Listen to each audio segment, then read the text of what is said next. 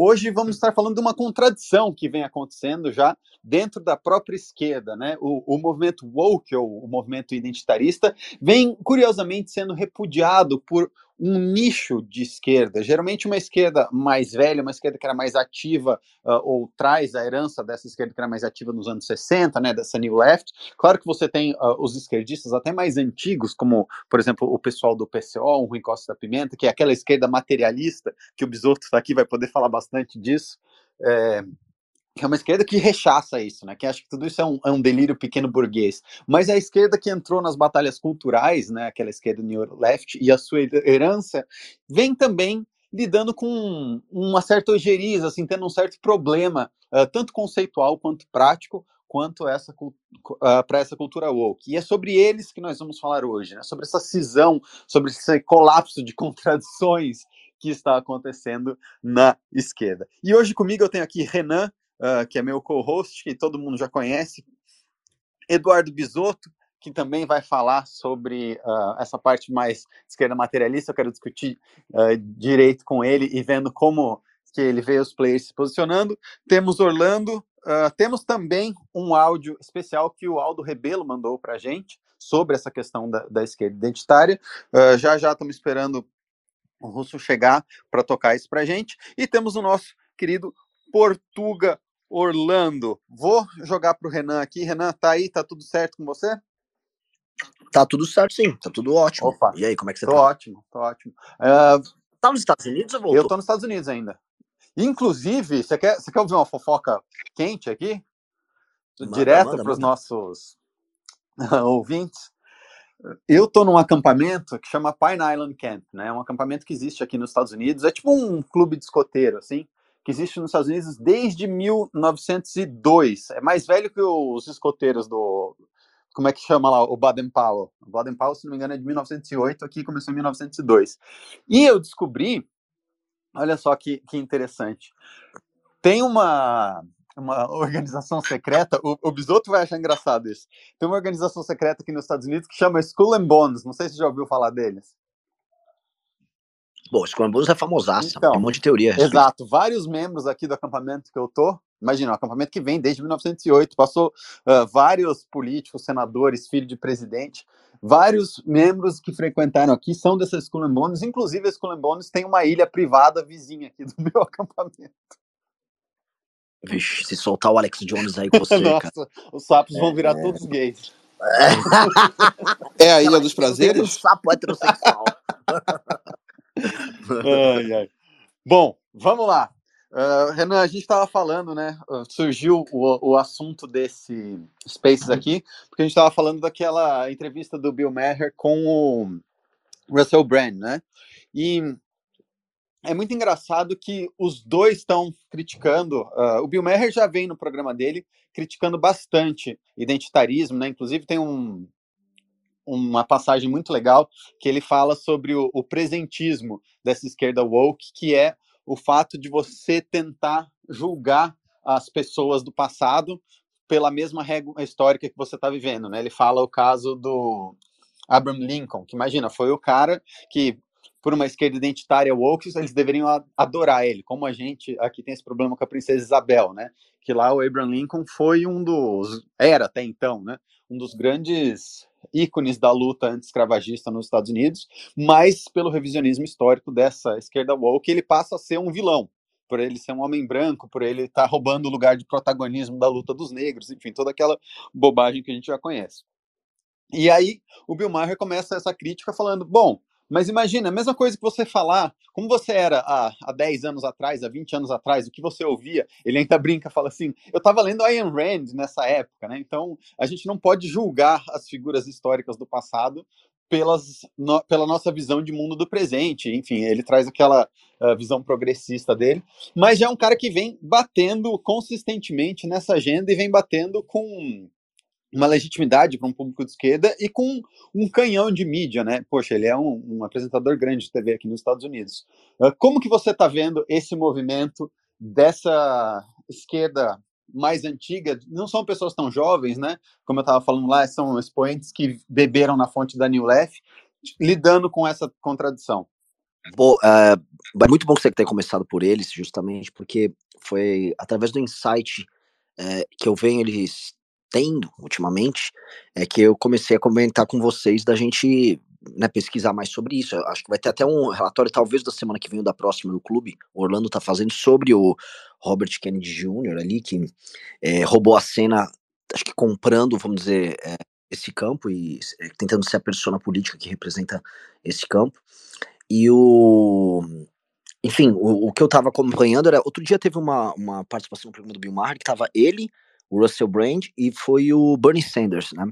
E foi muito interessante foi o Bernie Sanders. O Bernie Sanders, ele não chegou a ser tão ousado na, ousado na crítica à cultura woke como um todo, mas você percebe que, no mínimo, ele não estava mais tratando disso como algo positivo e havia uma reclamação geral, vamos dizer, de que isso havia passado do limite, que havia se tornado uma histeria, que a coisa perdeu critérios, vamos dizer, objetivos para julgar é, uma obra, para julgar uma lei, para julgar um, uma cultura, né? E a coisa ia para essa loucura ou do lugar de fala, ou da, vamos dizer, dessa ideia de reescrever a história, de recontar a história sob uma nova perspectiva.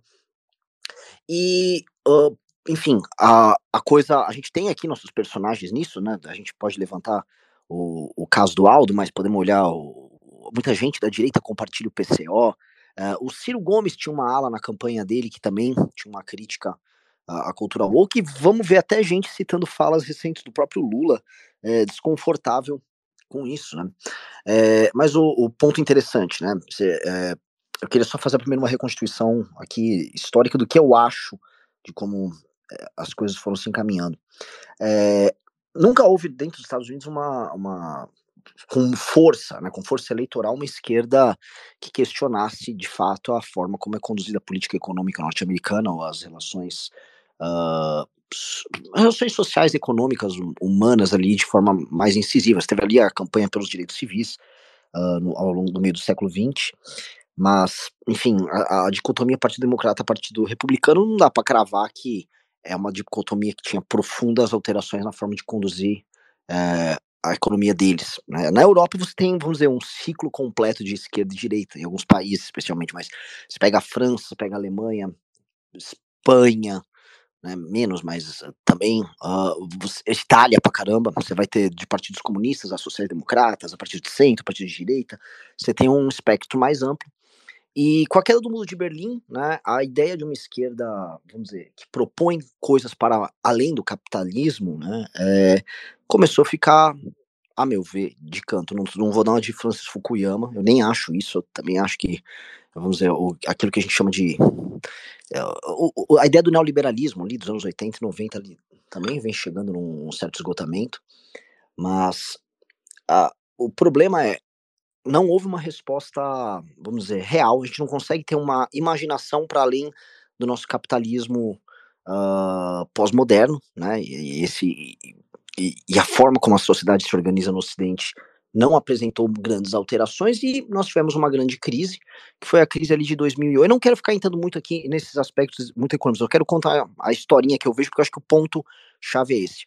Você tinha uma esquerda que, então, uh, herdeira do pós 1980, após a queda do Muro de Berlim, essa esquerda, ela é, tem ataques muito fortes, por exemplo, ao Fórum Econômico Mundial, você tem movimentos antiglobalistas, movimentos anticapitalistas, mas especialmente o movimento antiglobalização nos anos 90 e começo dos anos 2000, talvez o Pedro vá se lembrar disso aí. Era muito forte, né? Aqui tinha o famoso Fora Alca, Fora FMI, acho que o Bisoto vai lembrar Lembro, pra caramba, né? Era um, era um chavão de qualquer universidade, você tinha que gritar Fora Alca, Fora FMI. E dos movimentos anti-globalização, a gente tem ali com a crise econômica que tem no mundo ali por causa da quebra do, do, do Lehman Brothers e aquela crise nos Estados Unidos, você tem o Occupy Wall Street, que é um ataque muito forte ao capitalismo norte-americano, ao sistema financeiro norte-americano. Eu acho que a coisa tem uma ruptura grande ali. Não que, ah, vamos dizer, todos os pressupostos, toda a fundamentação teórica, os próprios movimentos sociais que encampam o que a gente chama hoje dessa esquerda progressista, esquerda pós-moderna, já não existissem antes, décadas antes.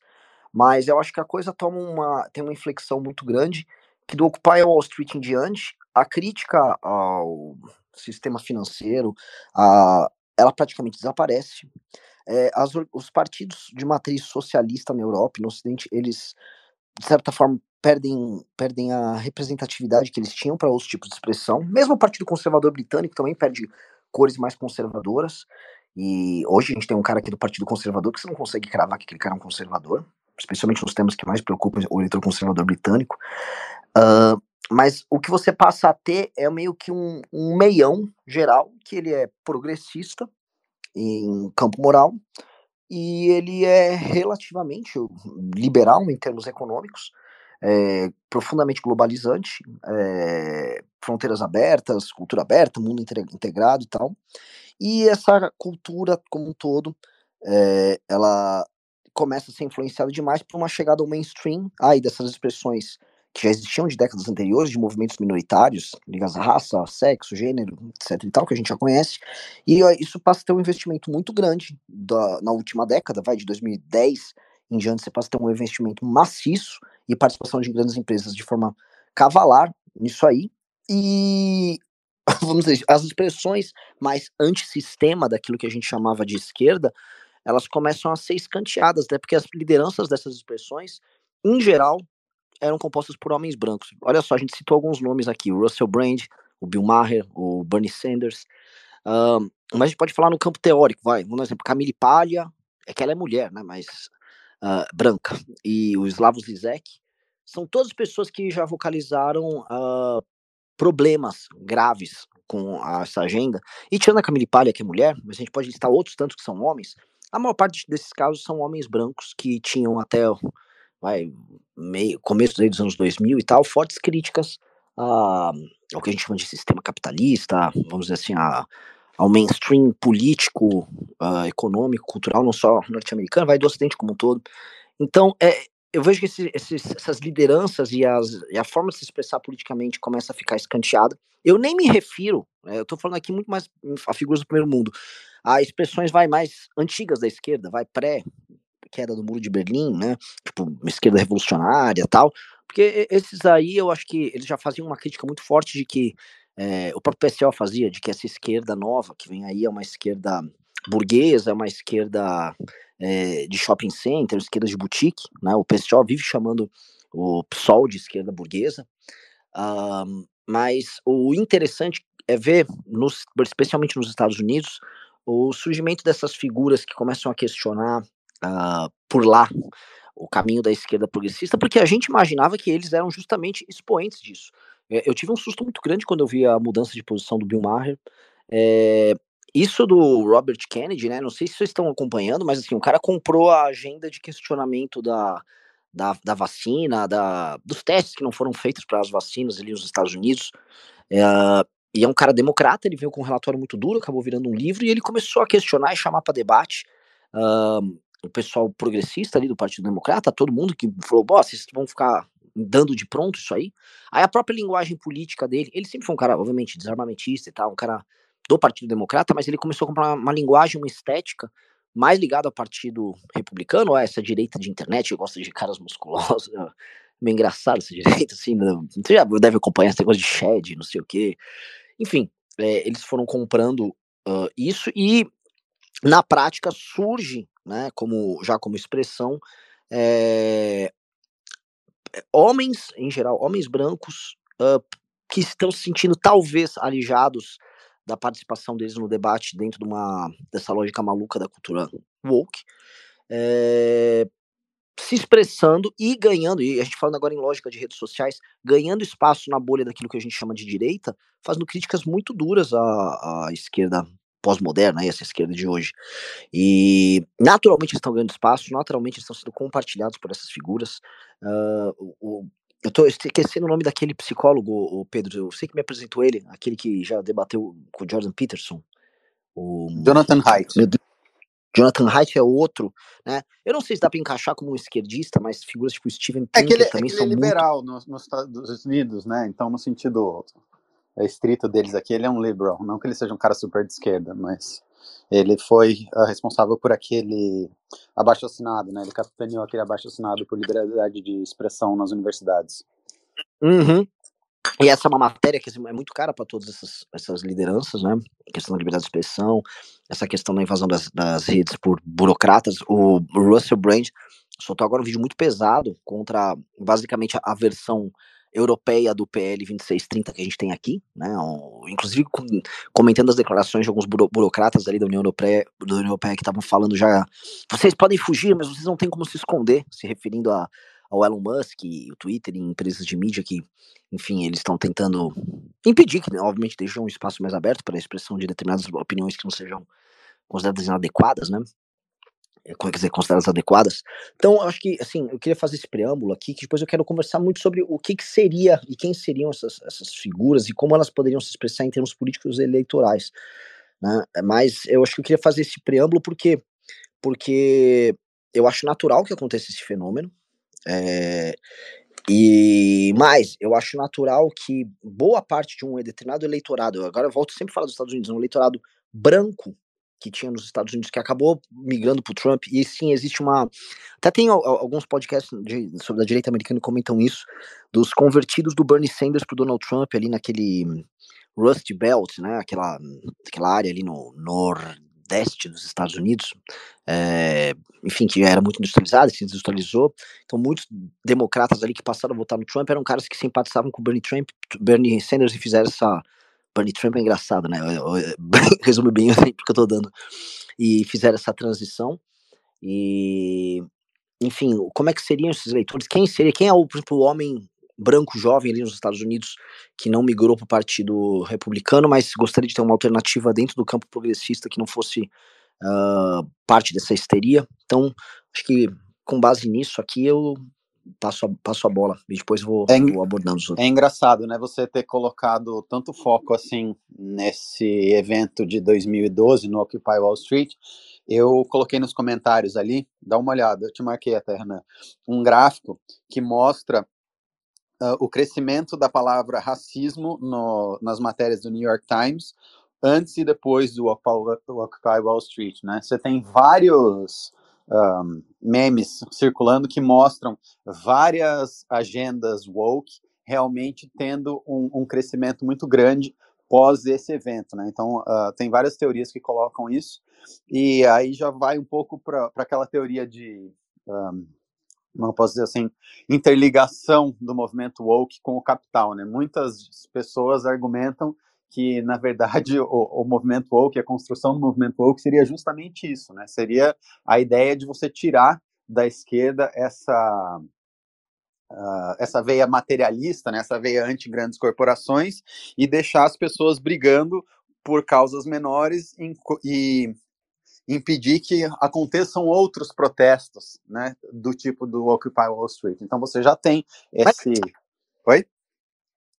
Sabe assim, eu acho que a gente tem uma, vamos dizer assim, a gente pode pegar investimento que é feito das grandes marcas nisso, a forçação de barra até que não, não representa, vamos dizer, o lucro claro e óbvio. O exemplo da Bud Light é um exemplo recente disso. Então, assim, de 2012 para cá, assim, a gente vai encontrar farta demonstração de que houve um investimento multibilionário nessa agenda. O que eu nunca consegui compreender é o porquê. Sabe, assim, eu já vi muitas explicações, mas nenhuma delas me soa convincente, do tipo, sei lá, um grupo de empresários se reuniu e saiu investindo nisso. A não ser que a gente tenha uma resposta sistêmica, histórica, sei lá, que, enfim, que explique tudo isso, é, eu sempre tenho medo de cair no campo da conspiração. Sim, eu, eu que existe. Fala, fala. Que existe investimento, existe.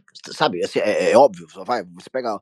Por que diabos o, o George Soros investe tanto nisso. Eu lembro que, não sei se era a Fundação Rockefeller ou a Fundação Ford, eu estava investigando gastos deles aqui.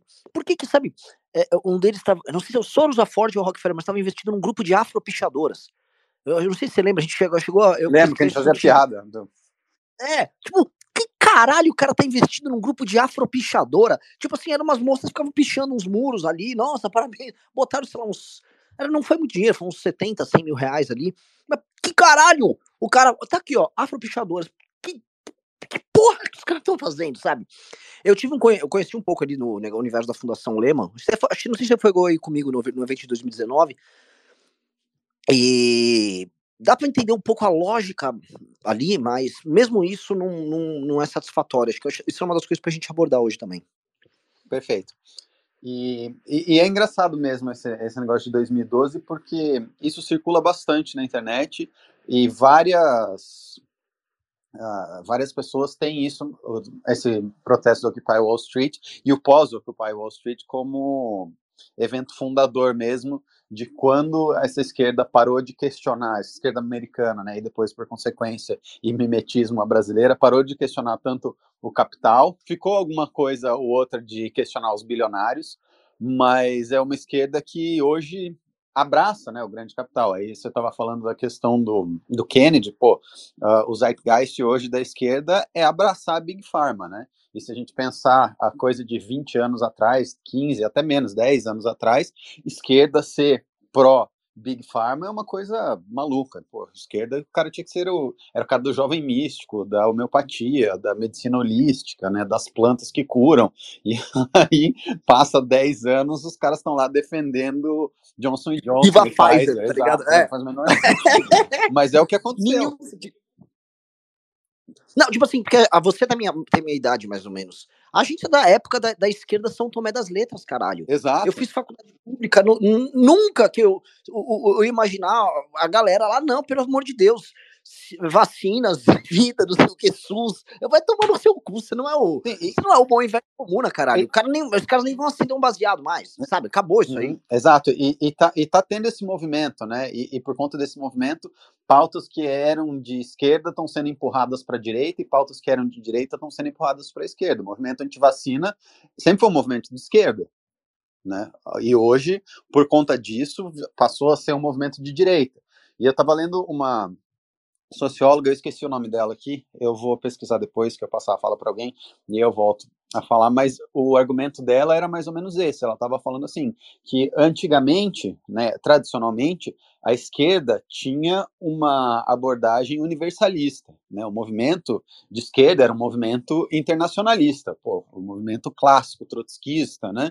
Que queria que todos os países fizessem a revolução e para você ser uma pessoa de esquerda bastava que você aspirasse aos ideais da revolução e todos seriam igualmente aceitos. E a direita era tribalista, então a direita que fazia divisões entre raça, a direita que fazia divisões entre Estado Nacional, um, e hoje é o contrário. Né? Então hoje você tem uma direita que está preocupada em uh, universais, né, como liberdade e, enfim, até prosperidade, e uma esquerda que está lá tribalista, que está como se fosse quase como nacionalista, mas em vez de ser nacionalista, ela é identitária, né? É, é muito interessante a abordagem dela. Eu vou aproveitar que o, o Russo está aqui também, Russo, tá no perfil da Valete aqui, tá me ouvindo? Opa, tô sim. Opa, vamos ouvir o, o áudio do Aldo? Que ele mandou pra gente. A gente convidou ele para participar. Ele falou que não conseguia participar nesse horário que ele estava na estrada, mas ele mandou um áudio pra gente sobre o tema. Você consegue tocar para a gente?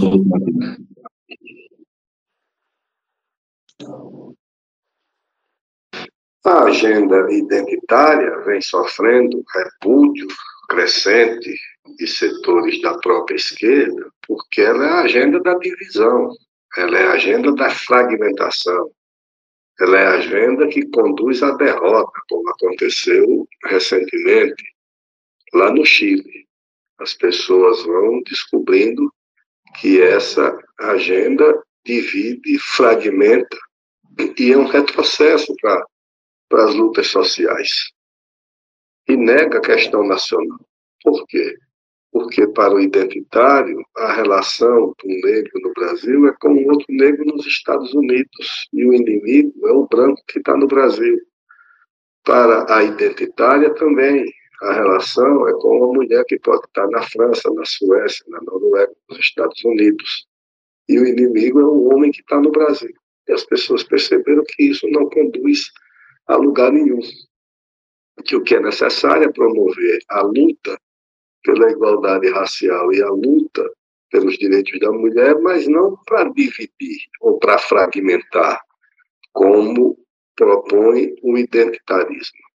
Além do que, o identitarismo gera uma consequência muito ruim para as lutas sociais, porque subtrai da luta geral, do interesse comum, inteligências, militância, que vão se dedicar a essa agenda individualista, ou seja, a agenda identitária substitui a ideologia pela biologia. A identidade não é uma identidade nacional, não é uma identidade de classe. A identidade é a partir de traços biológicos, que pode ser a raça, pode ser a cor da pele, pode ser o gênero, pode ser coisas dessa natureza. E, é, e se volta, no caso do Brasil, que é um país majoritariamente mestiço, miscigenado, não apenas na cor da pele, mas na cultura, um país sincrético, essa atividade é uma atividade criminosa, tá certo? A unidade do Brasil não se dá através de uma raça. A unidade do Brasil se dá com base na miscigenação, na mestiçagem, que é o traço mais importante do nosso país. Perfeito. Você vê que ele está indo no, naquela linha da.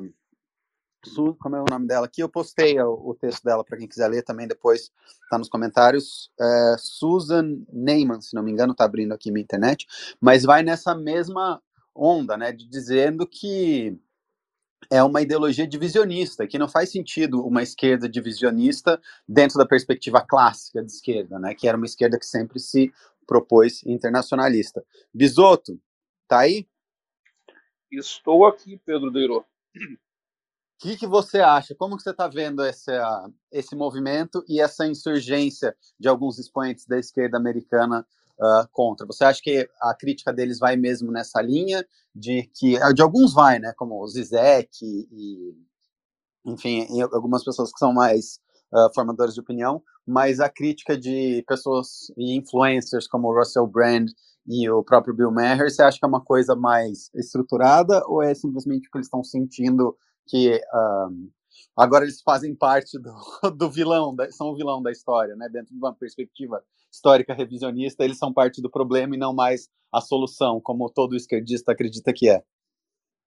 O Zygmunt Bauerman, ele defende a, a tese da realidade líquida que nós estamos vivendo. Mas... Bisoto não está saindo nenhum áudio, vocês estão ouvindo ele? Tô, tá baixo, mas eu estou ouvindo. Eu acho que ele, se ele puder falar mais perto um pouquinho. Meu áudio. Tipo, não tá dando pra me ouvir nada, nada, nada, zero. O, alguém avisa o Renan, o áudio continua baixo, Pedro? Melhorou. Tá ouvindo, Renan? Não. O Renan não... Galera, levanta é o cena com a mãozinha aí pra ver se tá, vocês estão ouvindo o bisoto. Pra mim não tá saindo nada. pro Renan sair e voltar, é o bug de sempre. Me aconteceu, acho que foi no nosso primeiro Space aqui. Eu não conseguia te ouvir, ouvia todos os outros. É, não, mas estamos ouvindo sim. Pode, pode seguir o, o balão aí. Então tá, vamos. Eu falava da, da, da verdade, da realidade líquida que nós estamos vivendo. Mas antes de chegar nisso, Pedro, nós temos que voltar à gênese da esquerda moderna, da esquerda como, como movimento político, cultural, ideológico, que dá resposta a tudo. Essa esquerda de hoje, ela é fundada por Marx na ruptura dele com os tais socialistas utópicos, na negação dele de Feuerbach, Proudhon, Saint-Simon e outros pensadores que ele vai definir como utópicos. Ele se autodefine como o criador do, do, socialismo científico. Muito na onda da época, você tinha Darwin, a, a hegemonia cultural do evolucionismo, o, todo, todo esse debate científico, o, o positivismo ideológico francês, o, o auge do, do iluminismo. Então, ele vem e dá uma resposta disso à esquerda, criando um pensamento político, segundo ele, científico, que é o, o marxismo, o socialismo científico, o materialismo dialético histórico, uma evolução de Hegel do ponto de vista dele. O Marx cria isso. Essa esquerda vai ter o ápice de sucesso político dela lá com, o, com a Revolução Russa, em 1917. Mas se a gente pegar, por exemplo, os pensadores alemães da escola de Frankfurt, essa mesma esquerda já começa a ser confrontada com uma outra visão nos anos 20, 30. A Revolução Russa não tinha 10 anos e ela já encontrava questionamentos. Para não ficar só na Alemanha, vamos para a Itália. Você tem um pensador como Gramsci que vai pegar o, a estrutura do pensamento marxista. O que, que o Marx diz lá no Capital? Que as sociedades se estruturam da infraestrutura para a superestrutura A infraestrutura são as condições materiais de uma sociedade. A superestrutura seriam as condições culturais e ideológicas. Então, toda a sociedade refletiria na, na sua cultura, no seu modo de pensar, no seu, nos seus valores dominantes, o que é a sua infraestrutura. Vem o Gramsci e pega essa pirâmide e bota ela de ponta cabeça. E vai dizer o seguinte: não, não é necessariamente assim. Através de uma revolução cultural que conquista a hegemonia cultural de uma sociedade, é possível fazer a subversão de suas bases infraestruturais. Então a revolução deixa de ser o negócio de se mudar as condições materiais de uma sociedade para se mudar o seu mindset, para mudar os valores vigentes. Isso vai ganhar mais tração ainda com maio de 68 na França. E aí vão entrar os franceses, vai entrar Althusser, outros pensadores ali, que vão trazer mais contribuições ainda nessa linha todo esse caldo de pensamento, nós estamos falando de um século de, de debates, que vai passar pela escola de Frankfurt e sua ênfase na cultura e no, e no, no comportamento. Você vê que o Marcuse vai dar muita ênfase ao, ao, comportamento. E é engraçado você saber que, por exemplo, o Marcuse era homofóbico. Ele dizia que a, a homossexualidade era uma depravação tipicamente burguesa. Mas é o pensamento de Marcuse que mais tarde vai dar tração e substância lógica e ideológica para os movimentos LGBTQIA+, que hoje estão tão em voga. Vamos continuar na minha linha do tempo dessa galera. Então, você tem essa, essa tensão no pensamento marxista. De um lado, gente com muita ênfase no material, e essa gente vai preferir uma clivagem de classe da sociedade. Pegue-se o caso do Aldo. A formação do Aldo é no PCdoB, que era um partido que durante um tempo seguiu a linha do, do comunismo albanês, se alinhou com a China, era dissidente do comunismo tradicional brasileiro, que era alinhado com Moscou, mas é uma linha comunista clássica, ortodoxa. Os próprios albaneses são bastante tradicionalistas, sempre foram. Ainda tem uma, uma, uma linha aí de, de, seguidores do tal do Erwin Rocha, que era o grande líder da Albânia, mas o PCdoB depois se tornou pró-China, enfim, o Aldo vem desse contexto. Como é que ele entendia o mundo em sua juventude? É a clivagem de classe, é a luta de classes. Então, de um lado, você tem os opressores, que numa sociedade capitalista avançada são os burgueses, e depois você tem os oprimidos. A esquerda acabou fazendo, tornando o conceito de classe oprimida mais elástico na sua prática política. Originalmente era para ser só os proletários, mas com o tempo esse conceito se expande para todo e qualquer cidadão que não seja proprietário dos, dos bens de produção, do, dos meios de produção, enfim, ela expande para toda essa galera. A clivagem é, é, bem mais simples, é isso. De um lado você tem quem controla os meios de produção e depois você tem quem vive de vender sua força de trabalho. Exploradores e explorados. Uma clivagem muito simples, muito, muito simples. Com a queda do muro, com o fim, com o fim da União Soviética, a queda do muro em 89 o fim da União Soviética em 91, a esquerda vai ficar perdida por um bom tempo e você vai ter alguns caminhos ao redor do mundo. O primeiro desses caminhos foi dado pelo Clinton, nós estamos falando de esquerda americana, um homem da esquerda americana tradicional, um país que não tem esquerda, que a esquerda histórica permitida é o Partido Democrata, que tem alguma relação com os meios trabalhistas, que dialoga com as classes menos favorecidas, mas que não é essa esquerda tradicional europeia, que não é uma esquerda de ruptura que não é uma esquerda que é uma esquerda que nunca falou em luta de classes, por exemplo. É uma esquerda que fala em colaboração de classes, é uma esquerda que busca no contexto do capitalismo melhorar a vida da classe operária, mas que nunca pensou em superação do capitalismo, nunca pensou em subversão das relações de poder, em, em subversão das relações sociais. Essa esquerda, o Clinton e o Blair na Inglaterra, e o Blair já num contexto diferente, um contexto que o Partido Trabalhista é o partido de esquerda mais velho da Europa, o Partido Trabalhista inglês. Foi fundado pelo Engels. É mais velho que o SPD alemão, que o Marx teve alguma participação marginal na, na fundação e o Engels depois serviu como conselheiro. O Partido Trabalhista inglês vai fazer uma reforma nos seus estatutos e o Clinton vai reforçar isso como porta-voz global lá dos democratas americanos. Qual é essa mudança?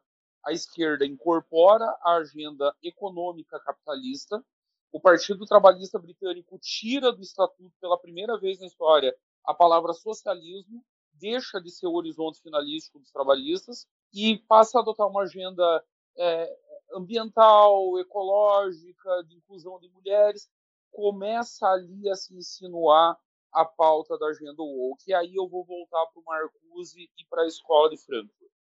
O que, que eles vão chegar à conclusão já nos anos 20? Eles têm um problema que eles tomam um taco histórico na Alemanha. A Rosa Luxemburgo e o Karl Liebknecht tentam aproveitar a onda do, da Revolução Russa e fazer uma revolução no, na própria Alemanha. Dá muito errado, os dois são mortos. Depois o Partido Comunista não consegue resistir ao avanço nazista e a Alemanha cai no, sob julgo nazista. Depois vai acontecer o mesmo em países, os países nórdicos ali, no pós-guerra, eles até caem sob governos sociais-democratas, que adotam uma agenda de direita, que adotam uma agenda econômica liberal, pró-mercado, pró-grandes indústrias. Qual que é a conclusão que a escola de Frankfurt vai tirar disso? Isso vai exercer um peso imenso na reconstrução da esquerda a partir dos anos 90. A conclusão é a seguinte: o proletariado, aquela classe de trabalhadores que Marx dizia que era a classe revolucionária por essência, traiu a revolução. Por que, que eles traíram a revolução? Porque com melhorias na vida deles, na qualidade de vida deles. Eles queriam comprar carro. Eles queriam Exato. comprar carro e TV a cores. E o, e o capitalismo deu carro e TV a cores e eles estavam muito confortáveis com isso. E eles trabalhavam, ganhavam salário e compravam carro e TV a cores. Então, eles traíram. Sobrou o que de classe revolucionária? Os chineses vão dizer que são os camponeses. Vários não têm.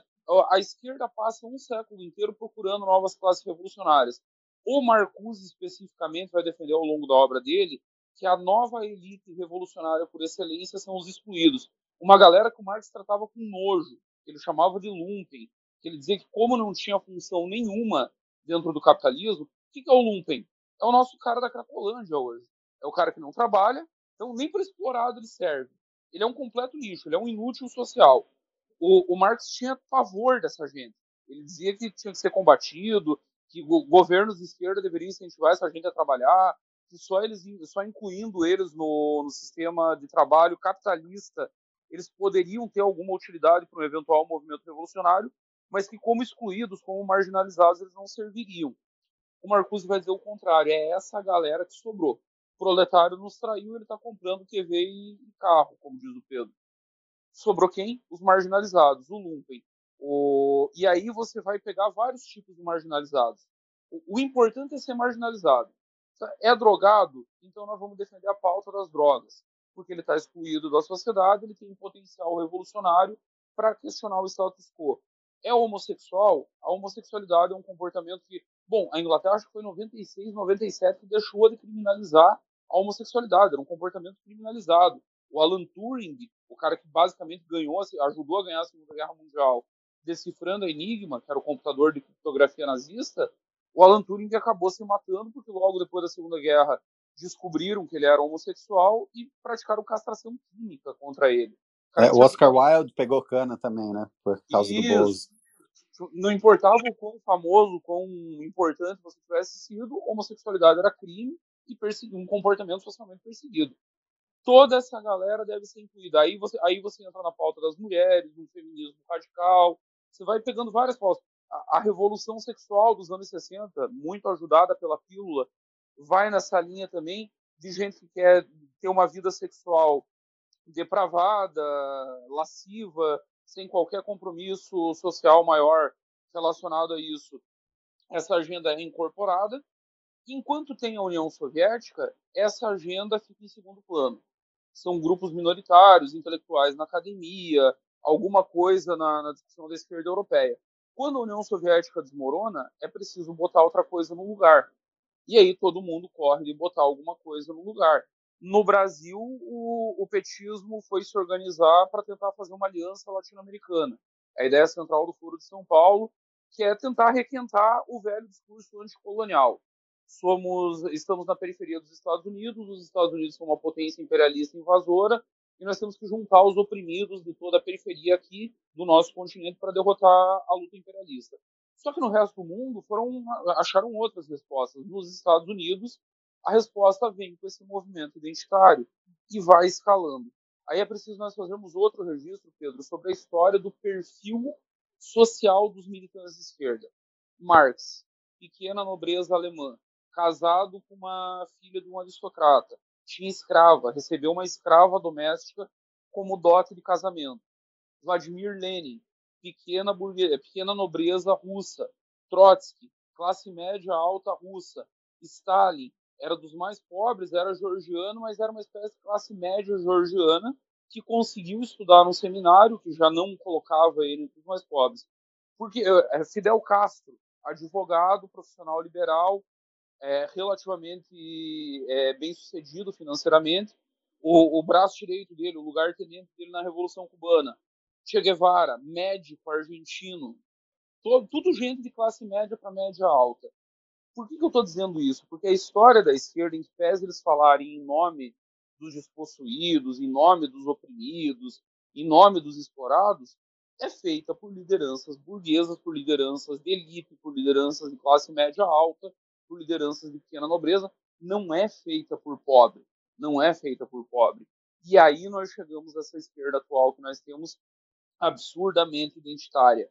É uma esquerda que vive em universidade, é uma esquerda que nos Estados Unidos achou natural criar o que eles chamam de safe space na, nas universidades, que é um lugar em que você não pode falar nada que magoe as bonequinhas de cristal. É, elas estão lá para serem protegidas da maldade do mundo. Então, é uma gente que está distante da realidade real, apesar de estar tá aparecendo pleonasmo que eu estou falando, que existe uma realidade na cabeça dessa gente, que é a realidade que eles projetam dentro do, do conce dos conceitos intelectuais acadêmicos deles.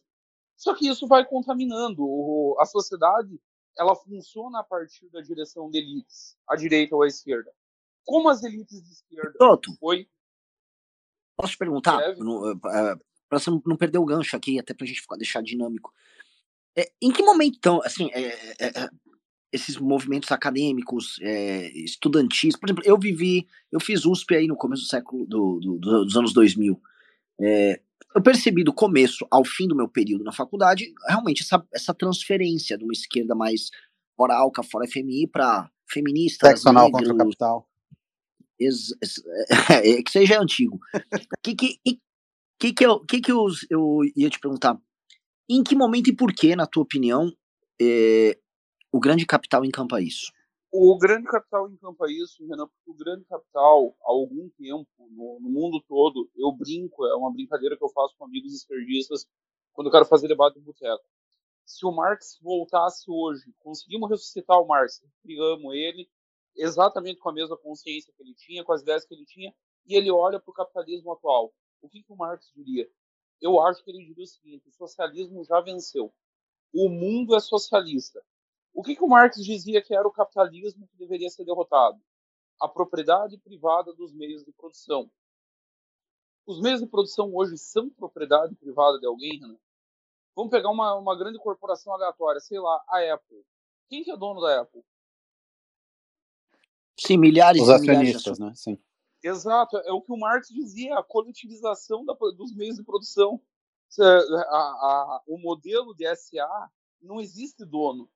Quem que é o dono não, é, é, pior, é, pior, ainda, se você olhar, uh, eu, eu, fico insistindo nessa tecla, mas se você olhar o Banco Central japonês, hoje ele é dono de 45% dos ativos do Japão o Banco Central americano está indo para o mesmo caminho, né? Então você está tendo uma reestatização das empresas por dentro do capitalismo, né? Do que a gente Na chama de capitalismo. Na crise de 2008, Pedro, todas as montadoras americanas foram estatizadas, a GM, várias é, reestatizadas.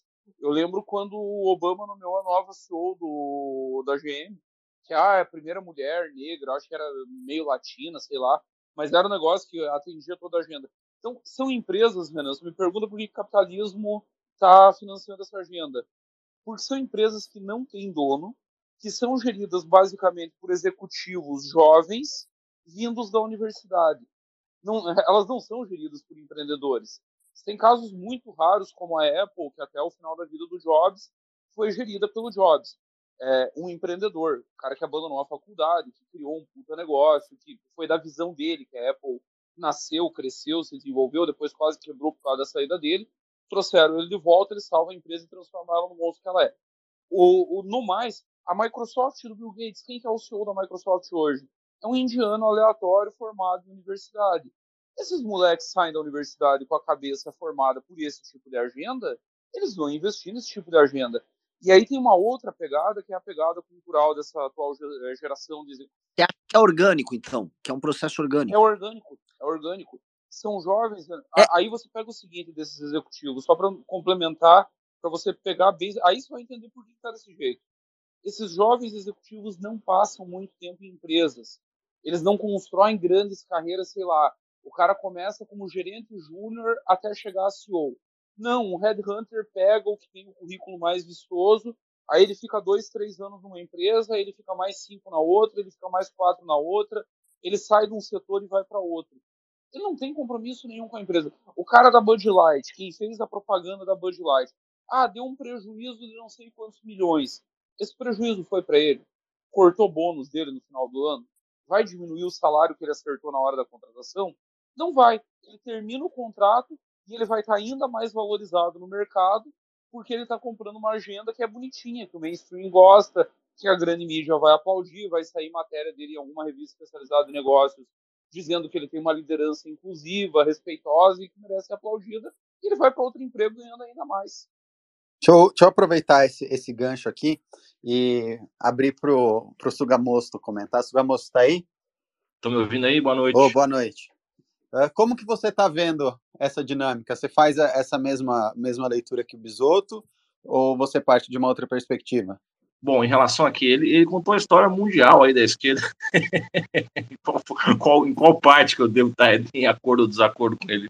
Sobre o movimento ser orgânico ou não ser orgânico? Bom, não sei, eu acho que acho que nem uma coisa nem outra. São, é, é, bom, é que isso de movimento social, é, falar em movimento social orgânico ou em projetos uh, sociais ou em destinos de civilização orgânicas pode dar a entender de que as, pode dar a entender que as coisas simplesmente acontecem, né? Em determinadas fases da história. É, mas é, não é bem assim, mas também não é. Aí que tá. Eu acho que também não é, como dizem alguns aí ou pensam, né? também não é que tem uns caras lá, assim, cinco ou seis que decidem, e daí eles fazem. Um cabal, quer, né? sabe? Não tem um cabal que é, pensando. É, aí já é uma coisa no nível. É, é uma coisa muito delirante já, é, na minha opinião. Uma coisa delirante. Eu acho que existem diversos interesses nessas agendas que vão, de certa maneira, entrando na, na sociedade e. É, mas não é de uma hora para outra, né? Quer dizer, é, uma coisa que é muito interessante sobre esses movimentos todos aí é que são feitos muitos testes antes das coisas começarem a, a acontecer, né? Eu estava vendo, vocês estavam falando aí da Estados Unidos, né? Acho que os Estados Unidos é, é muito, é um, acaba sendo um case para todo mundo porque, é, enfim, o Brasil principalmente importa quase tudo dos Estados Unidos em, em termos de política, né? Então, o que acontece? Eu peguei um livro aqui que tem na minha biblioteca, eu comprei, acho que foi em 99 ou 2000, sei lá, eu tinha 15 para 16 anos, uma coisa assim. Comprei num sebo em Curitiba, chama-se Left, Right and Center Voices from Across the Political Spectrum, é Robert Atwan e John Roberts.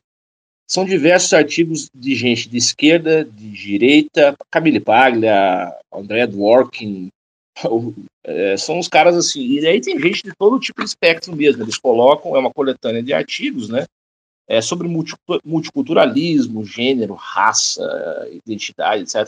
Aí colocam o, o Rush Limbaugh, para quem não sabe, o Rush Limbaugh é um cara da, da, direita americana, aliás, um cara que o Olavo copiou bastante coisa do Rush Limbaugh, se vocês pegarem as coisas do, do, do, do Partido Republicano da década de 90, é, o neoconservadorismo brasileiro copia coisas assim descaradamente até, é, é bem engraçado, tem discursos, às vezes você vê o, o filho do Bolsonaro fazendo, tem coisas que foram faladas, tipo, na, na, numa das convenções do Partido Republicano, por exemplo. Mas essa é uma outra história, né? Então não é só, não é só a esquerda que é colonizada no Brasil, não, também. Essa, a gente tem essa maneira de dizer, a esquerda é mesmo. Mas a direita também. A boa parte da direita é completamente colonizada mentalmente também, não consegue pensar em categorias próprias e assim por diante. Bom, de todo modo, esse livro, ele é de 1996. E o debate, esses debates que estão aí agora, vamos dizer, até em algum nível, claro que piorou um pouco, assim, a coisa, a corda esticou um pouco mais, mas até em algum nível o debate que nós estamos tendo aqui agora já estava nesse livro, as pessoas já estavam debatendo aquilo ali. Então, tem. E eu não lembro, no Brasil não tinha essa história.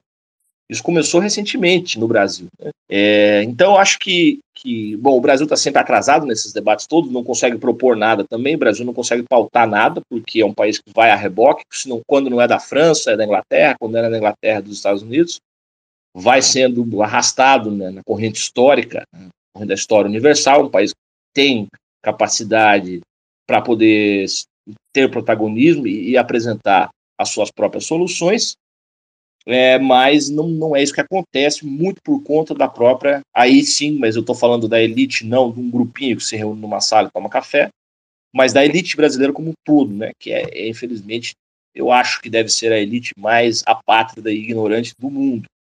Arrisco dizer isso. A elite brasileira é completamente ignorante, são pessoas que realmente não têm relação nenhuma com o país, né?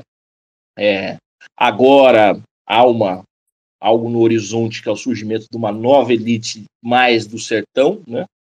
que vem mais de dentro do país e que tem uma ligação um pouco maior com a terra, né? precisa do país funcionando, precisa do país próspero e assim por diante. Vamos ver como que isso vai se desenhar nos próximos anos. É... Mas, de todo modo, esses debates já estavam acontecendo. Então, o que os Estados Unidos, né, quer dizer, acaba sendo uma espécie de um laboratório também para isso. Eles vão testando certas coisas ali, certos discursos que vão acontecendo. Mas é muito difícil você imaginar que tem uma força que consegue direcionar todo esse discurso, toda a academia e todo mundo vai aceitar tão passivamente como estava aceitando até agora. Porque, na verdade, o que tem acontecido é que, recentemente, de uns dois, três anos para cá, é que surgem vozes mais assim. Porque também não adianta nada você ter vozes dissidentes ou vozes discordantes da, da cultura woke, do que seja, gente maluca. Não adianta nada. É, boa parte da alt-right, por exemplo, são, são caras, caras completamente doidos da cabeça. Né?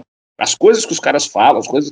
Aí os caras invocam umas coisas, daí uma hora é, é leite cru, né? Leite puro, raw milk, né? Daí tem que tomar leite, porque daí o leite vira o símbolo dos caras, daí outra hora são os caras fazendo academia, quer dizer, é uns troços completamente sem pé na cabeça. Então, e, e claro, na, na, esquerda também tem esses excessos, mas por trás daqueles excessos ali, tem toda uma estrutura né, de pensamento, de cognição que a sociedade foi naturalizando. É, como eu falei outro dia. Quando o cara, quando alguém diz assim, ah, eu sou cis, eu sou um homem cis e tal, já está dentro desse jogo todo. É, não pode falar cis que o Elon Musk disse que derruba agora, hein? Cuidado. Ah, é? é o Elon Musk falou que cis é, é discurso de ódio na plataforma dele. É, é. então, mas é assim, quando você, quando você usa esses termos, vamos, vamos dizer assim, politicamente, né, para quem é contra isso, são os termos do inimigo. Quando você usa os termos do inimigo, você já perdeu. Você está você tá debatendo dentro da arena do inimigo. Então você não tem mais espaço de ação, porque todo o teu campo mental, todo o teu campo cognitivo, todo o teu campo discursivo fica limitado por aquilo que o teu inimigo diz que você pode falar. É. Então é uma situação muito complicada, porque, de outro lado, como eu disse, as vozes discordantes, você tem uns caras que são, assim, né? E aí tem algumas pessoas mais interessantes ou mais. Enfim, daí você tem lá uns caras hoje, tipo o Patrick Dean, uns caras que estão escrevendo umas coisas com muita substância, mas que às vezes não tem o discurso politicamente, não reverbera tanto. Né? Não reverbera tanto. É, então eu não sei. Eu, eu... Você acompanhou aquela briga que teve, acho que tem um, tem um ano já, do Super Straight, no, do Super Héteros? Não, graças a Deus, não. É, não. é, interessante a ideia. Uns caras começaram, acho que foi no TikTok, eles começaram a falar que eles são super, super héteros, que a sexualidade uhum. deles é super hétero, e basicamente você ser um super hétero é uh, o seu gênero é um, um que só sente atração sexual por mulheres cis. Então, uhum. ele, eles usaram a mesma lógica, né, de você ter que respeitar ó, a individualidade de gênero e atração sexual para dizer que eles excluem mulheres trans, né? Então, eles são super héteros. E deu, e deu um, um puta rolo. Foi uma contradição muito interessante que os caras pegaram dentro do, do identitarismo. É, você falou cis, agora eu é lembrei uma... dessa história. Sim, é, é cheio de furo, né? A, a, a, vamos dizer assim, também a, teoria pública identitária é cheia de furos também, como teoria não se sustenta muito também. Mas só que isso ainda é um truque, né? Isso que os caras fizeram é, é engraçado, interessante, mas é um truque. Porque, por exemplo, quando você também, a tua política é política que é baseada ou norteada pela sexualidade, como é a política identitária, que quase toda ela fala do assunto da identidade de gênero ou do sexo em algum momento, né? É, você já está no campo dos caras de novo. Então, então é, é por isso que, que eu, eu penso o seguinte: para que surja um outro movimento uh, que seja sólido, que possa fazer um contraponto efetivo a isso, é preciso que se, sejam pessoas que tenham uma visão de mundo também que não está não tá alicerçada nessas coisas aí. Né? Então, por exemplo, o cara, o moleque vai lá, consome essas coisas, daí ele vai consumir um TikTok, vai consumindo aquelas coisas, vai para a universidade e tal. Daí ah, não é isso aí. Daí ele encontra, sei lá, uns caras no Reddit, uns caras no 4chan. E aí ele constrói aquela sub subcultura ali que ele acha que aquilo ali vai fazer um, né? Mas não, só que não vai. Só que não vai. Aquilo ali não vai fazer um, um contraponto suficiente no sentido social e político, não vai. Agora, molecado pode fazer. Agora, quem quer fazer política mesmo, não pode é, se pautar por esse tipo de, de coisa, né? Tem que, tem que tentar buscar alguma coisa. Então, por exemplo, uma coisa que eu. Um elemento que eu critiquei muito no governo do Bolsonaro, o Bolsonaro, eu até conversei até com o pessoal que era ligado ao Bolsonaro na cultura e tal, falei para os caras, olha, é o seguinte, é uma burrice sem tamanho você você você pega um cara que supostamente é conservador, que daí ganhou a eleição, tudo, primeiro, aspas, né, primeiro presidente conservador ali, que declara, se dizia pelo menos, né, que também acho que fez muito pouco pela agenda conservadora. É, mas ué, o cara ganhou, tudo bem. O que, que os caras fazem? Primeira coisa, eliminar o Ministério, Ministério da Cultura. Né? Ah, porque a cultura é vagabunda, lei Rouaneta, não sei o quê, não sei o quê. Pô, isso é uma burrice sem tamanho, uma coisa assim, chega, chega a ser espantosa a, a burrice dos caras. A primeira coisa que você faz, você, você tem que reaparelhar, reaparelhar a cultura e reaparelhar a educação. Você tem que reaparelhar, você tem que reconstruir, saber o que está fazendo, reconstruir, reaparelhar tudo aquilo ali. Né? Então, por exemplo, ah, corta a verba de um programa, elimina os olha, os professores universitários vão fazendo. Aí você tem a Companhia das Letras, você tem uma máquina editorial gigantesca, os editoriais de jornal, e todo mundo que está trabalhando por aí vai, né, dia e noite, os caras vão lá, etc, etc. Então eu fico pensando, se esse governo conservador, que se dizia, tivesse feito em quatro anos que fosse, né, tivesse feito em quatro anos que fosse um, realmente um trabalho é, jurídico até, jurídico, estrutural, político, para desmontar, teria desmontado muita coisa, teria desmontado muita coisa. Mas é que os caras, é como eu falei novamente, eles não tinham, eles não tinham um projeto, uma visão também. Eles tinham só coisas que eles ouviam, às vezes do Olavo, coisas que ouviam, às vezes dos americanos, coisas que eu vi e era, ah, somos contra, somos contra, tem que acabar isso daí, tem que acabar isso daí, aquela coisa, tem que acabar isso daí, tá, foi acabando isso daí, acabou isso daí, acabou aquilo dali. Quando vê, quando viram, né, não tinham sustentação nenhuma. Então, no contexto brasileiro, eu penso que hoje, no contexto brasileiro, é, é, é até muito mais fácil de você é, cortar essas, essa, vamos dizer assim, as asas desse pessoal todo identitário, é muito mais fácil por quê? Porque a população brasileira, de modo geral, de modo geral, não compra esse discurso, não conhece. Tem um rapaz aí de vocês, eu acho que faz uns vídeos bem engraçados, é o, é Beta, que é o nome dele, né? Tem um, acho que é o cara de Curitiba, é, tem um sotaque Paraná, Curitiba. O, é. é, o cara faz, qual que é o seu gênero, né? Você se identifica com o quê? É, Flamengo. É, o cara fala Gabigol, é. É, é isso. Né? O povo brasileiro, só que aí que tá, né? A esquerda de modo geral, quer que o povo brasileiro suma. Por quê? Porque, na visão da esquerda, o povo brasileiro é burro, é bárbaro, é ignorante, é atrasado. O povo brasileiro tem que desaparecer, como ele é hoje. Depende, né? Quando esse e brasileiro eu... vota no Lula, ele é um democrata. Mesmo que não, mas não, não. Aí... Ele é um democrata. Agora, é, mas aí ele é... não vota, aí é. volta a ser um bárbaro. mas aí é só na época da eleição também. Né? né? É. É, é, mas aí é só a massa eleitoral, né, que interessa. Daí, daí não é o povo em si. Daí, assim, daí ganhou a eleição, mas tem que educar o povo, tem que.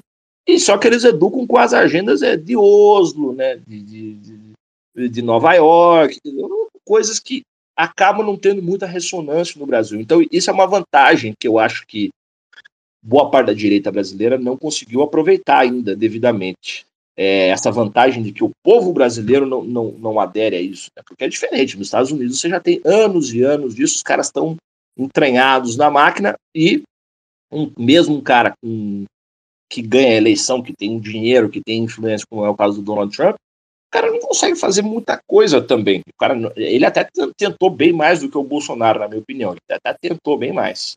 Mas também não, não teve muita habilidade política, e aí vão outros problemas que não vem ao caso.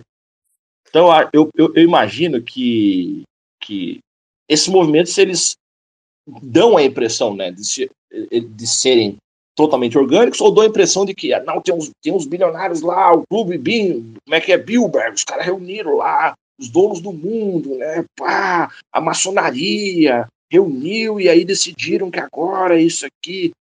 Eu acho que seja, o mundo é uma coisa muito complicada, e vale lembrar também o seguinte, o mundo é muito grande, né, nós vivemos num país grande, mas boa parte da população da Terra vive na Índia e na China. É. Né? Então, a única certeza que a gente tem é que ele não é redondo, o resto eu, eu concordo. Isso. Então, o que, que esses caras pensam? A gente, a gente, também não sabe muito bem. Né? A Índia tem apresentado uma política, é, tanto externa como interna, muito diferente do que o Ocidente tem, tem desenhado. Ali ainda existem muitas cosmovisões, quer dizer, então não é o mundo, é uma parte do mundo que, infelizmente, tem uma influência, tem uma ascendência muito grande sobre o Brasil, sobre a intelectualidade nacional, sobre as elites brasileiras, sobre os grupos políticos nacionais. Né? Então, assim, não é que o mundo está assim, o mundo está do jeito que o mundo está aí desde sempre, mais ou menos, né? Piorou um pouco, mas também nunca foi grandes coisas. O mundo é isso aí mesmo, é né? um lugar. Posso fazer é. uma pergunta? É, é, claro, claro. Nessa linha que você tinha falado assim que a nossa elite é uma das piores que tem, se não a pior que tem. E assim, eu tive oportunidade de conhecer parte vamos dizer, parte importante dessa elite aí, tanto financeira quanto política, e eu confirmo o que você disse, né? É real, assim, a nossa elite é uma das coisas mais ridículas que tem. Só que você estava falando agora também do fato do Brasil, na, na tua perspectiva, um, ser, não digo imune, né? Mas ele não tá, não tá num estágio tão avançado uh, nessa questão da cultura woke quanto os outros países. Mas eu ia te uhum. perguntar, porque é, a gente vê esse avanço nos tribunais que a gente tem da, dessa agenda progressista, tribunais superiores e, e, julgados em cortes, vamos dizer, normais tribunais nos estados e tal. E o que me parece é que essa, por uma questão de, de imitação mesmo, né, por, por, pelo problema de falta de autoestima e falta de, falta de leitura da nossa elite, eles compram esses consensos que eles vêm lá fora, mesmo não sendo parte de determinados movimentos ou correntes políticas. Uh, você pega, eu pego isso muito no judiciário e no Ministério Público. Você pega, vamos dizer, figuras que começam a dar, por exemplo, a tese do racismo estrutural como uma tese. Eu nem falo da decisão do Barroso sobre aquele vereador de Curitiba, né? Que ele praticamente colocou racismo estrutural como jurisprudência, né? Uhum. A gente fala de tribunais mesmo, tribunais e, e julgados em primeira instância, e começa a colocar essas teses como dados da realidade, uh, como forma, vamos dizer, de expressar, e, é, e essa é a leitura que eu faço deles, uh, a adequação deles ao que há de melhor feito no, no mundo. Né? E isso, não, não isso é um perigo que eu vejo aqui, que é uma coisa meio ridícula que a gente tem nas nossas burocracias, na nossa elite, que é a vontade de imitar. É uma vontade desesperada de imitar a todo custo o que é feito, e aí o que a gente pega é essa importação do que acontece na Europa, em Nova York, na Califórnia, e a gente tem uma coisa muito particular aqui que não é nem o que eu quero dizer assim, não é algo feito pela direita ou pela esquerda. É como se fosse a, importação de um padrão. Uhum. padrão. E eu acho que isso torna a situação brasileira especialmente perigosa. Na verdade, eu vejo a situação brasileira mais perigosa que as demais, porque essa ausência total de identidade da elite, essa burrice endêmica da, da elite brasileira, faz com que ela seja, vamos dizer, especialmente uh, aberta à importação de qualquer bosta que vem de fora. Sim o que, que você acha disso? Porque assim, é, é uma coisa muito. de, não, não é uma leitura técnica ou científica. Ninguém tem base claro. Eu tô falando de vivência. Uhum. Com, com esse cara, você vê isso acontecer. Posso te então, dar nomes, assim, é, é, ridículo. Eu acho que tem duas coisas aí. Não, então, eu só para esclarecer, eu disse que é, o que eu penso, na verdade, é que o Brasil tem uma situação um pouco mais tranquila porque a massa, a massa ainda não foi atingida por isso. Quando isso chega nas massas, aí, aí, aí também não, meio que não importa a elite que você tem, igual nos Estados Unidos. Eu penso que a situação dos Estados Unidos hoje, você pode trocar aquela elite que está ali, porque já tem, um, já tem uma massa crítica ali. Aí você tem, claro, aquela coisa do, né, do, do, do cinturão, ah, enfim, aquelas coisas que, que o D.Day Vance, né, que agora é senador, eu acho, é, escreveu um livro, um sonho, sonho, um sonho americano, alguma coisa assim. O cara é bacana, acho que é republicano, né, mas ele escreveu sobre aquela, aquele Estados Unidos, América Profunda, um tema que eu gosto até bastante de, de, de estudar esse aí. É, enfim, mas então o Brasil tem essa vantagem, como você falou. Agora, é, é uma desvantagem tremenda porque você tem uma elite que é, que é burra, então, como você falou, é, eu também conheci, não tanto quanto você, mas algumas pessoas influentes aí na política, uma coisa assim assustadora. E aí, por não ter, muitas. Só que são duas coisas eu acho que, que motivam essa elite a agir dessa maneira. Primeira, é porque são, são ignorantes mesmo. Então, o Barroso, você pega assim, até coisas banais, o livro que tá lendo, sabe? É, pô, tá lendo o livro da Jamila Ribeiro, sabe? Pô, cara, um cara. é verdade. Juiz de, pô, juiz de alta, da mais alta corte do país, um burro, um cara assim completamente despreparado que tá lendo isso aí, que é teoria de quinta. Teoria de quinta. Quinta categoria, um negócio que não passa do menor crivo teórico, que ninguém acredita naquilo ali, ninguém sério, sabe? É, enfim. Mas o pessoal não pode falar, né? Porque é a Jamila Ribeiro, daí tem toda uma série de melindres aí que você não pode mexer com esse pessoal, porque eles são. Eles, eles, aí eles se juntam com as elites, o que é muito interessante. Eles falam. É, o Paul Kingsnorth tem uma, uma, uma, ideia muito interessante, diz assim, é uma inversão cultural, né? Porque eles falam o nome do povo, mas eles estão colados com as elites. Então, os caras, pô, vão à França, encontram o alto escalão lá, encontram todo mundo, quer dizer, estão com o juiz do juiz STF, estão lendo os livros dos caras, e sendo influenciados, entre aspas. Então, a primeira coisa é que eles realmente não têm ideologia nenhuma e tal, então eles vão comprando o que tem, e, e como você falou, os Estados Unidos, né, ou até uma parte da Europa ali, do leste europeu, é, que produz muito esse tipo de conteúdo, acaba sendo, ah, o cara tá atualizado, porque é progressista tal, ninguém quer ser visto como retrógrado, ninguém quer ser visto como passadista, ninguém quer ser visto como atrasado, como, no limite, né, fascista ou coisa do tipo. Essa é uma coisa. Agora, a outra tem um, aí, aí tem uma tem uma situação meio meio marxista, porque aí nesse ponto do Marx, do o Marx verdadeiro, né?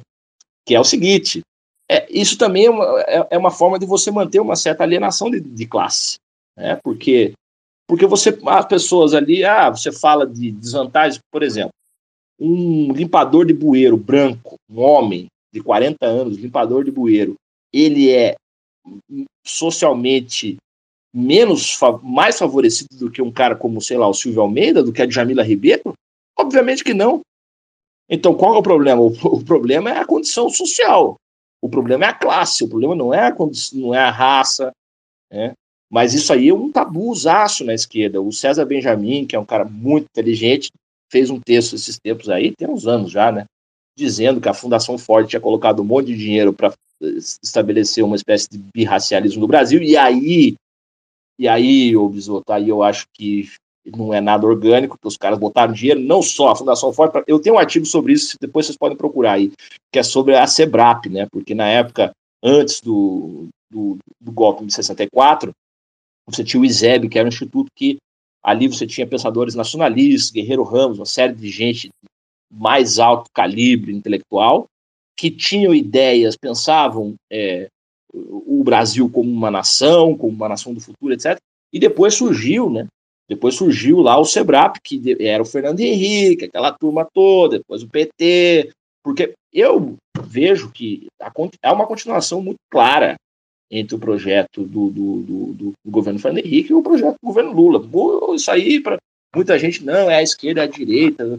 Quando a direita governou, foi para mim, não todos eles têm a mesma base, a base intelectual é a mesma, que é o SEBRAP, e que é depois um braço né, da USP e assim por diante. Então é o mesmo projeto que os caras têm. E esse projeto do, do SEBRAP, ele, ele era, claro, a, o Fernando Henrique inverteu a teoria da dependência, né, que existia lá entre os economistas, dizendo, olha, é o seguinte, a gente, a gente pode, né, a gente tem que aceitar a nossa condição global de, subalterno, a gente tem que aceitar a nossa condição de, de, de subdesenvolvido, e é isso aí. Então, é, e aí, só que subdesenvolvido é o povo, mas a elite brasileira continua cada vez melhor. Os caras são cada, cada vez melhores. Né? Os juízes da STF, o judiciário brasileiro é uma coisa absurda, é uma coisa que você pode pegar qualquer monarquia, eu não, acho que não chega né? Você pegar até essas monarquias do Oriente Médio, não sei, ali talvez a gente chegue a alguma coisa parecida, o custo que isso tem, o salário que esses caras ganham, que é uma coisa completamente imoral dentro de um país que tem pobreza pra caramba. Você ter um cara ganhando 100 mil reais por mês, 150, é uma coisa completamente imoral. Daí é, a esquerda falava, agora também não fala mais. Não fala mais, porque agora precisa do Poder Judiciário, precisa do STF, porque ah, o Xandão, o garantidor, precisa. Agora eles precisam da elite. Agora eles precisam da elite também. Agora eles são também um, né, um só com a elite. Então o problema social permanece. Isso é cômodo para essas classes aí, todas que dominantes, porque eles têm direito de fala, e se você disser alguma coisa, ah, você não gosta porque você é racista, porque você é palhaço, porque você é homofóbico, porque você é isso, porque você é aquilo e assim por diante. É uma situação muito cômoda, porque daí todo mundo que pode surgir com uma voz discordante, disso aí automaticamente já é colocado nessa vala. Então, a agenda woke identitária serve para você também fazer um silenciamento social que é para esses caras é, é, o paraíso. Eles estão, hoje a condição deles é paradisíaca. Você não fala contra banco, não fala contra a STF, não fala contra nada, porque o Itaú faz propaganda, né? De, o Itaú domina boa parte da agenda cultural, os Moreira Salles, tem revista aí, então sabemos que os caras têm uma influência gigantesca na cultura brasileira. Né? Então, se você fala alguma coisa contra. Outro dia eu discuti, só para finalizar, para não tomar muito tempo de vocês, eu discuti com um cara que era editor da revista 451, que era para ser uma revista de livro, que agora vai ter uma, uma sessão chamada é, é, Livres, né? Que é tipo assim, é, zoando a palavra, é uma brincadeira com a palavra liberdade, né? Livres, de ser livre, mas é livros no, né, no gênero neutro, livres, que é uma sessão sobre livros LGBT. Daí eu falei pro cara, eu falei, bicho, só, só tem isso para falar? Você não tem mais nada para falar, na, até na literatura, é só esse o assunto. Ele diz, é, depois que viemos um governo, não sei o quê, das trevas e babá, então agora acho que é o momento de a gente falar essas coisas todas. É realmente ninguém falou, né? Uma grande novidade. Acho que o Brasil precisa ouvir. É isso mesmo que o Brasil precisa ouvir. Então, é, essa é a minha análise das coisas, do que eu tenho visto também fazendo política aí ao longo dos anos, lidando com algumas figuras, a gente vai percebendo essas coisas e eu acho que isso que eu falei complementa um pouco tudo que vocês disseram muito bem. Então. Dureza, hein? 451. O cara ter que enfiar um livres para se garantir no, no funding é osso, hein? É, é, uma, é de uma pobreza intelectual tão grande. A, a gente faz a revista Valete impressa na mesma gráfica da 451. Você sabe que eu, eu peguei e falei assim, eu quero uma 451, mas sem ser de esquerda. Eu comecei assim. Mas não, não em termos de conteúdo, eu queria a parte, parte física dela, né? o, papel, o mesmo tamanho, o mesmo papel tal. Eu acho a 451 bonita, por incrível que pareça. Mas é uma bosta, mas é bonitinho. Bom, o Valete pelo menos já soa como gênero neutro, né? Então a gente não corre esse problema. Se a gente fosse Bolsonaro, seria Valete. Né? Exato. a revista Valete. Ai, ai, que dureza. Orlando. Aliás, tá... me permita um comentário rápido. Claro, não, vamos, vamos indo, gente. É para deixar dinâmico mesmo. Vocês sempre podem. Como, como foi bom a participação do Sugamoço aqui agora, eu não sou o único com sotaque de grosso do interior aqui falando. Tem um com sotaque de mais grosso do que é. sotaque de Galdério Bravo. Ô, Biso, só uma observaçãozinha sobre, sobre o Fidel, é que é o seguinte, né? O Fidel Castro, é, o Fidel Castro, para quem o pessoal vai ficar surpreso que você está falando numa live da revista Valete, isso aí. O Space, né? O Fidel Castro não era de esquerda, viu? Ele, ele virou depois porque ele estava isolado ali, 60 quilômetros da costa dos Estados Unidos, mas não, não era. É, tanto é que o Partido Comunista era, é, foi contra o Fidel, queriam, queriam derrubar o Fidel. O Partido quando... Comunista era a base do Fulgêncio Batista. Chegou a era a base. Exata, perfeito. Ah, daí é aquilo, né? A, depois do que aconteceu, claro, aconteceu um monte de coisa ali com, com as quais eu não concordo, o destino da Revolução Cubana, mas pô, o país dos caras tinha virado basicamente um puteiro, né? Virou um puteiro, era cassino e puteiro. Então, aquilo ali, os caras, a solução que eles acharam foi aquela ali, né? Matar, os, tirar os caras do poder e pronto. Só que depois, é, é, aí realmente eles ficaram isolados e tal. Mas mesmo no começo, a União Soviética, a União Soviética não, não queria. A União Soviética dizia: vocês pularam as etapas do processo revolucionário, porque tinha essa coisa, os marxistas têm essa coisa, o processo revolucionário é, é por etapas, o marxismo é etapista, né? Vocês pularam, então essa revolução de vocês aí não tem, não vale muito, é, é fica, fica para uma próxima. Então é importante dizer isso porque a revolução cubana, eu sei porque eu estudo com um dos maiores especialistas em revolução cubana do Brasil, meu, é meu orientador. É, a revolução cubana, eu tive em Cuba também, falando na Universidade de Havana a Revolução Cubana é, foi uma revolução, no começo, pelo menos, uma revolução nacionalista. Depois é que virou outra coisa. Eu queria fazer esse dado. O, M, o M26 era um movimento nacionalista, é isso mesmo. Depois que ele vai se tornar um movimento comunista pela necessidade de sobrevivência. Perfeito, isso mesmo. Olha só, não, não sabia dessa. Uh, Orlando, tá aí? Estou aqui. Nosso Portuga. Orlando, você podia jogar uma luz para a gente nessa relação com o capital, né? Que o, o Sugamosto falou da, da questão que ele não enxerga como se existisse um, um, cabal que toma essas decisões, mas que realmente esse pessoal tem bastante influência. Eu sei que você já se debruçou sobre isso mais a fundo. Você podia trazer para gente qual é essa relação entre cultura woke e capital financeiro? Eu estou pretendendo até escrever o Complexo Industrial Transgênero 2, né? uma segunda parte para Valete, porque eu acredito que devo, devo focar exatamente sobre o porquê uh, que, o, que o capital financia toda essa agenda woke. O Vivek Ramaswamy, que o Renan acompanha bem, ele cunhou o termo, né, complexo industrial woke. Então, assim, existe realmente uma nova base dentro do, do capitalismo global que sustenta essa agenda.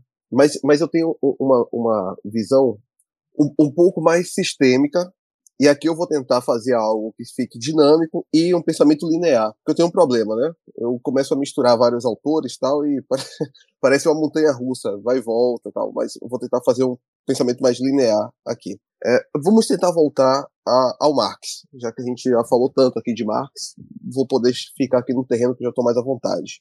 Vamos voltar ao Marx.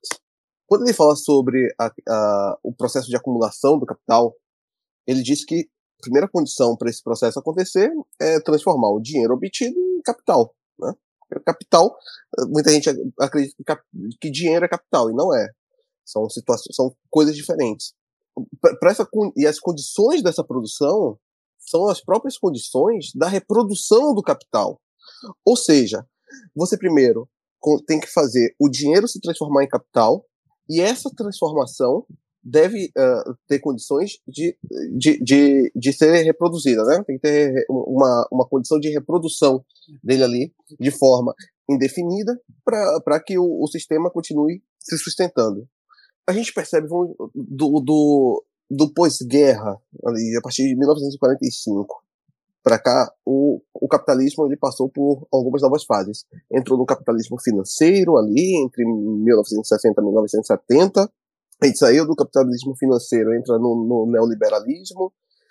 E agora eu acho que assim é, é um momento de esgotamento do, do neoliberalismo. Uh, e com esse esgotamento, a gente tem que se preparar para essa nova fase do capitalismo, que é o capitalismo woke. O A.J. Rice, ele tem um livro que se chama Walking Dead, The Walking Dead, né, que é em referência à série The Walking Dead. E ele, ele fala exatamente que é como se fosse um Frankenstein que sai do, do Partido Democrata ali. Tudo bem que eu acho que ele faz um, um eu acho que ele é bem reducionista porque tenta colocar isso de forma uh, localizada no Partido Democrata, né? E, e eu tenho uma, uma, outra uma outra perspectiva. Mas ele ele coloca que é como se tivesse saído do Partido Democrata durante anos de radicalização de discurso, e agora o, esse Frankenstein, que é a, a, cultura woke, toda essa militância woke, volta para devorar seu criador. Então, mas como é e o porquê que esses capitalistas estão então financiando esse, esse Frankenstein, que é a, a cultura woke ou o capitalismo woke? Você colocou nos comentários uh, um ponto um ponto decisivo a partir de 2012, que é quando termina uh, o Occupy Wall Street, você colocou sobre a, a, menção da palavra racismo nos artigos do New York Times. Isso. Tem uma explosão. É, é assim, sobe. Tem, tem, tem outros também com a agenda LGBT. Tem vários gráficos desses que circulam na internet. E é engraçado naquele uh, naquele meme que eu postei, se você olhar, tem a, a mesma, mesma foto na minha região, numa eles estão lá contra os bancos, e na outra você tem um monte de uma parada LGBT né, em cima de um caminhão de som, acho que é do Credit Suisse, não é do Credit Suisse, é do JP Morgan. JP Morgan, Exato. isso. É, e... Não, não só, só, uma coisa, desculpa, desculpa interromper, Orlando, mas é só, só somar nisso. O, o, toda a galera, que é a galera bacanuda, que fica falando de inclusão e banca essa agenda em outros países, eu posso falar do Brasil, é, posso pegar Luciano Huck, posso falar Fundação Lehman, a turma do Guilherme Leal, dono da Natura. Alguns a gente conhece pessoalmente, assim. Esses três aí eu posso falar, eu conheço pessoalmente. Todas elas estão presentes nesses fóruns internacionais. E eles não são mais criticados. Antigamente, quem lembra aí, cara, acho que daqui da galera, eu, Pedro Bisotto e o Sugamosto, acho que viveram isso. Acho que o Sugamosto não deve ser da me dar também. Aquela ideia do, pô, a galera foi para Davos e tá quebrando tudo. Isso era um clássico. Hoje essa galera é a promotora dessa agenda e, e foram 10 anos. Em 10 anos, você teve uma mudança muito grande. Hoje o banco financia a parada LGBT lá de São Francisco. Um monte de banco tá financiando e tá tudo normal. Né? É, foram 10 anos, cara. Essa, essa, esse recorte aí, assim, pra gente falar da aceleração, é muito real. E, e esse ponto que o, que o Renan trouxe, uh, é, é, mais ou menos o que eu ia colocar. O Vivek Ramaswamy tem o livro dele, que é o Indústria, Indústria Woke, e ele coloca sobre a, a regra de ouro, ou, como ele fala, a Goldman Rule, porque é sobre o, a Goldman Sachs, que é um grande fundo de investimento e que administra fundos, né? Uh, antes da BlackRock uh, ser o que é hoje, com o seu Larry Fink, durante muitos anos, décadas, foi a, a, Goldman Sachs o grande vilão do mundo. Né? E existia uma, uma regra de ouro que ele aprendeu enquanto trabalhava lá, que é quem tem o ouro faz as regras. Foi essa a grande regra de ouro que ele aprendeu trabalhando para banqueiros quando eu falo que está havendo uma mudança no próprio, no próprio capitalismo e em sua base, que é saindo da, da, da sua fase neoliberal e entrando nessa fase woke, como realmente uma nova fase de acumulação do capital, ou seja, é uma transformação, é, é uma, é está em um processo agora, nesse momento, de destruição do capital, por isso que você vê empresas perdendo dinheiro sem se importar com isso, certo? É, porque é, é, é, esse é o momento de destruição para depois ter, a longo prazo, um, uma nova fase de acumulação. O próprio Larry Fink. Do, do capitalismo sem precisar de uma guerra mundial. É, exato. O próprio Larry Fink, ele. Eu, eu, olha, me desculpe pelo meu inglês de baiano, mas. Enfim. O Larry Fink, ele, ele chega a falar no, no, no seu, na sua carta anual que manda, eu não vou saber aqui agora de cabeça, eu estou tentando procurar, não achei aqui, mas era mais, mais ou menos assim, como se o capital, ele tá, é, a BlackRock continua é, em um capitalismo global, né, totalmente conectado no mundo. O, o que a BlackRock faz é tentar alocar o capital de forma eficiente a criar uma lucratividade a longo prazo, sustentado a longo prazo. E ele fala que a, o que ele chama de busca justa, né, pelo, pelo lucro, não pode ser é, imaginado agora como dinheiro a fundo perdido, porque não é. E isso ele fala aos investidores, de forma muito clara. É, quando a Bud Light pode perder 27 bilhões por conta de uma ação de marketing, e aí todo mundo falou bem assim, porra, agora que eles perderam 27 bilhões, eles irão recuar. O que acontece é que há duas semanas estava tendo lá mais um, em São Francisco, mais uma daquelas. Uh, não foi nenhuma manifestação, foi um festival LGBT que tinha um, um, um, cartaz enorme ao lado do palco da Bud Light. A Bud Light estava patrocinando isso, após perder 27 bilhões. Então você pergunta, mas como que eles perdem 27 bilhões e continuam gastando dinheiro uh, nessa agenda? É, seria só perversidade? Seria só porque uh, eles acham que essa agenda realmente deve ser financiada independente de qualquer coisa. Não. É porque aqui a gente está falando agora sobre uma transformação uh, na, na, Eu vou colocar como base moral, mas não deveria ser, ser esse o conceito a ser usado. Mas, ok. Uh, na própria base moral, que pode fundamentar esse capitalismo woke. Peguemos a, a, a própria lógica de, do porquê que esses esquerdistas eh, mais antigos Orlando. estão. Sim posso te perguntar? Assim, ó, eu, eu, eu acho que encaixa. Os elementos que você tá colocando são todos verdadeiros. Isso da Bud Light eu vi, assim, é, eles vão continuar investindo nessa porra. O, o, que me, o que me deixa assim, pô, será que eles estão fazendo isso mesmo? Você pegar, falar que várias empresas estão fazendo um investimento de marketing cultural para construir algo lá na frente. Eu não consigo achar muitos exemplos disso, assim, na história, sabe? Tipo, vou fazer um investimento numa tese de 10, 20 anos em cima de uma marca de cerveja, outra de maquiagem, um, um string de não sei o quê. É, é, é, é, esse ponto, não é nem tô falando que tem um, nem que acho que é um furo que você tá falando, mas esse é o ponto que eu, eu custo a crer que aconteça, entendeu? Eu não consigo mais, porque esse teria que ter um grau muito grande de articulação desses agentes econômicos. A não ser que esses fóruns internacionais sirvam para isso e não sei o quê. Eu posso pegar um exemplo anedótico de um, de um bilionário brasileiro para a gente tratar aqui, para, enfim, você colocar, porque envolve até a Light, que é o Lehman, né? Que é um cara que, enfim, quando eu tive num evento dele, da Fundação Lehman em 2019, e eu fui lá meio que palestrar tal. Eu vi lá os movimentos brasileiros que recebiam dinheiro dele, né? E o Livres, por exemplo, é um que recebe e tal. E aí, vendo ele conversando com as pessoas, ele não tinha a menor ideia das pessoas que ele contratava e claramente ele não acreditava nada daquilo. Ele achava que, um exemplo dele, que ele estava produzindo boas práticas. E esse é o termo que ele utilizava ali.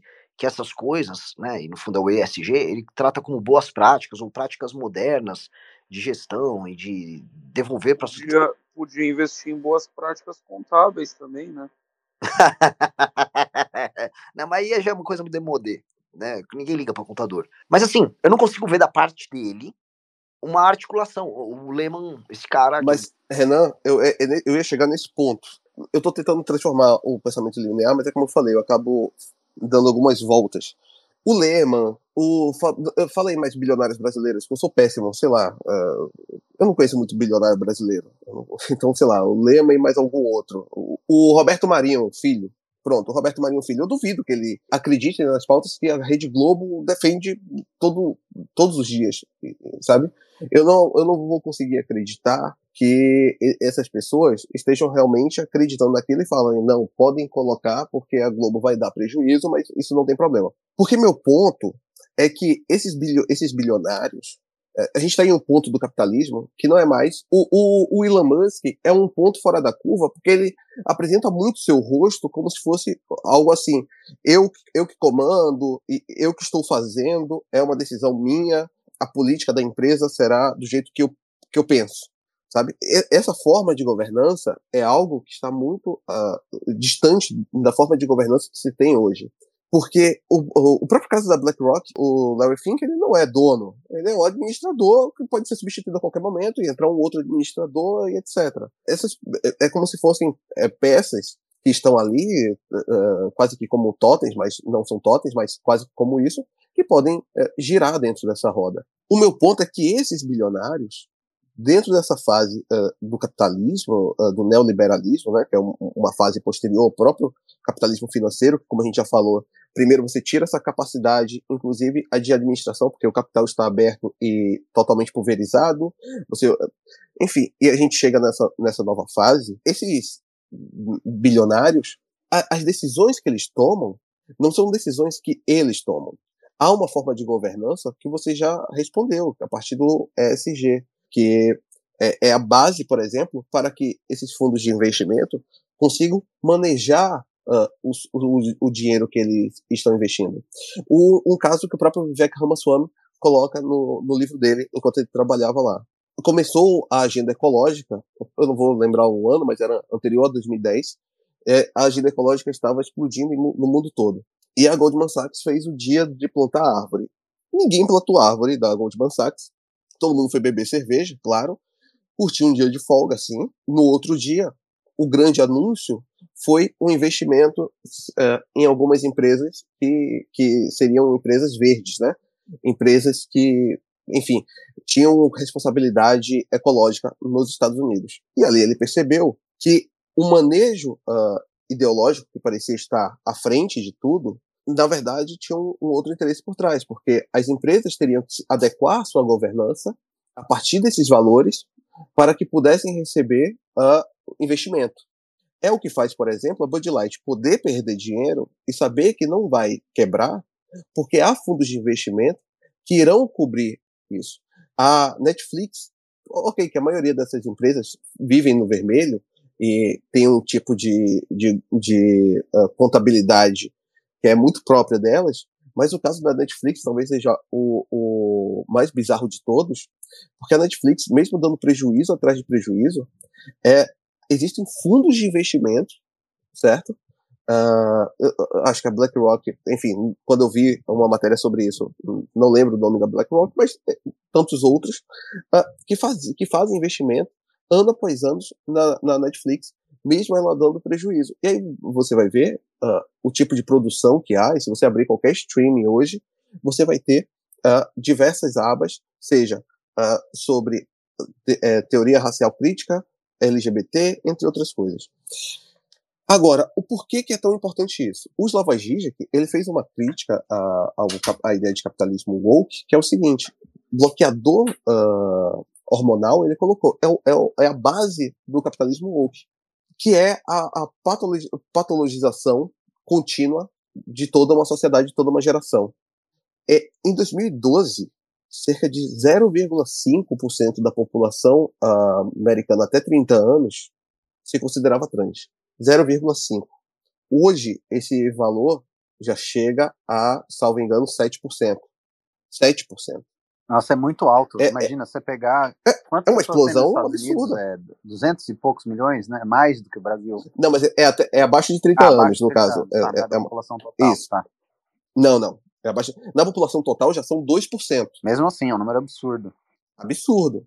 Então, você vai pegar que em, em, 2000 e, e, em 2012 você tinha 0,5 abaixo de 30 anos. Quem tem hoje abaixo de 30 anos nos Estados Unidos, 7,2% já se consideram transgênero. Você tem uma patologização uh, em massa. É um efeito em massa. Você tinha nos Estados Unidos até 2012 a principal, uh, a principal doença de ordem psicossocial era a anorexia. A partir de 2012 tem esse mesmo clique que o Deiro colocou. E muda também para a transgeneridade, a disforia de, de gênero.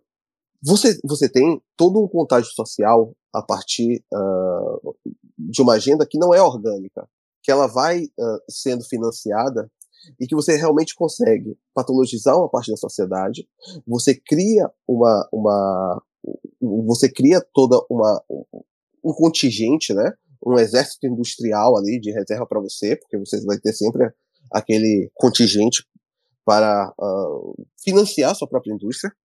E ainda que durante algum tempo você tenha investido nisso quase que como fundo perdido, você está eh, recuperando esse investimento a longo prazo. É, é engraçado, só, né, Orlando? Só fazendo uma, uma analogia aqui com, com o que você está falando, né, é uma evidência anedótica, mas eu acho que é muito interessante. O acampamento aqui, que eu tô, uh, foi um, um, cara que comprou, um cara que fez, o primeiro cara em 1902, aí em 1908 ele vendeu para um outro cara da, dessa família Swan, né? E esse cara foi o dono do acampamento até, se não me engano, cinco anos atrás ou dez anos atrás, e aí ele montou uma ONG para gerir o acampamento. Né, depois disso. Enquanto ele era dono do acampamento, você tinha várias coisas uh, bem, bem clássicas aqui, assim. Então tinha os moleques, é um acampamento só para meninos, né, entre uh, 8 e 14 anos. Então os moleques iam uh, ter aula de tiro, e atiravam mesmo, né, com, com bala de 22 e rifle, iam fazer arco e flecha, canoagem, nananana, enquanto ele era dono do acampamento, tudo isso acontecia. A partir do momento que ele saiu e passou essa governança do acampamento, não mais para ele, mas para uma uh, assembleia, né, que vê isso, as coisas começaram a mudar. Então, por exemplo, tem o jogo que tinha 100 anos de tradição, né, que era o jogo que eles fazem no final do acampamento, que é entre os azuis e os cinzas, que faz referência à Guerra Civil Americana, que eram os exércitos azul e cinza. Aí, depois que ele saiu, falou: ah, não, não pode mais ser azul e cinza, porque você tem toda a questão da confederada aqui nos Estados Unidos, isso é ofensivo, não sei o quê. Então, tinha uma tradição de 100 anos que bastou o cara que era o dono do negócio sair e não matar no peito, né? Porque óbvio que isso já tinha problema antes, mas quando você tem o dono, o dono mata no peito e fala: não, é assim que eu quero, a empresa é minha, acabou. Né? Quando você joga a governança para uma assembleia, você tem uma dinâmica social que muda, né? Ninguém quer ser o cara que tá contra o, o zeitgeist cultural, né? O cara que é o, o fascista da Assembleia, porque esse cara vai ser ostracizado. O, o próprio conceito de skin in the game, né? Uh, não faz tanto sentido. O cara tem uma participação acionária, que ele tem uma liquidez nessa participação também, que se ele não gosta, ele vai lá e troca. Isso somado ao fato dos bancos centrais, uh, principalmente aqui nos Estados Unidos, existir essa garantia de que se você for grande o suficiente, você não vai quebrar, independente do que você faça, uh, faz com que você queira jogar na retranca, no culturalmente aceitável. Você vai olhar e falar: o que é mais culturalmente vantajoso para mim? Ah, é investir em parada gay com criança? Ah, então tá, então investe, ué. Por que não? Se der errado, ah, paciência, deu errado, mas quebrar, pô, não vai. Se, se não me engano, o índice hoje Agora deve ter diminuído um pouco porque os juros americanos subiu, mas o índice de empresa zumbi na bolsa americana estava em quase 30%, né? Para quem não sabe, empresa zumbi é aquela empresa que ela não consegue mais se sustentar Uh, que ela não está crescendo, né, não é uma empresa de tecnologia que está crescendo só com dívida, mas é aquela empresa que já é uma empresa estável e não consegue se sustentar só com o seu com seu lucro, né, com o lucro da sua atividade, que ela precisa ficar se sustentando com dinheiro de investimento ou, e os juros baixos permite que ela continue uh, rodando, né, que ela não quebre. Então, você pensa 30% do, do S&P 500, quase da bolsa americana, é empresa que já não está mais dando lucro. Então, o próprio conceito de lucro vai sendo diluído, né? Vai ficando meio para trás, assim. E sendo assim, quando você está fazendo a sua governança, você vai lá, você vai escutar o que, que o cara do marketing falou, né? Ah, o cara do marketing falou que agora todos os nossos concorrentes estão investindo nisso, estão colocando uh, diversidade na, nas campanhas publicitárias, a gente vai fazer também. E quem que é o cara que vai virar e falar, não, não vai fazer, não é isso que eu quero, isso não são os valores dos nossos consumidores. Quem tem que fazer é o público, né? Mas porque a gestão não vai fazer. Esse acontece essas discrepâncias, tipo da Bud Light, que é uma cerveja um, que foi muito consumida aqui, né, que era muito consumida aqui pelo público americano redneck, pelos caipira americanos, a cerveja que eles gostavam, e de repente o cara vê que a cerveja que ele gosta tá lá patrocin sendo patrocinada, né, por um tá patrocinando um é bizarro, um, um, um cara bizarro, um cara bizarro. Então, assim, lógico que vai ter esse tipo de problema, mas se tivesse um dono ainda, né, um cara que criou a empresa, acho que era o Bisoto que estava falando isso também, você também, aquele cara que tirou a empresa, o cara que é um empreendedor de verdade, esse cara sabe qual é a marca que ele construiu. Esse cara jamais ia fazer isso, se alguém fizesse, ele ia bater no peito e falar: não, não é isso aqui, o valor da nossa empresa, o valor da nossa marca não é isso. Mas hoje o valor da marca e das empresas é construído por um publicitário que foi para uma faculdade completamente dominada por esse pensamento e ele não quer também.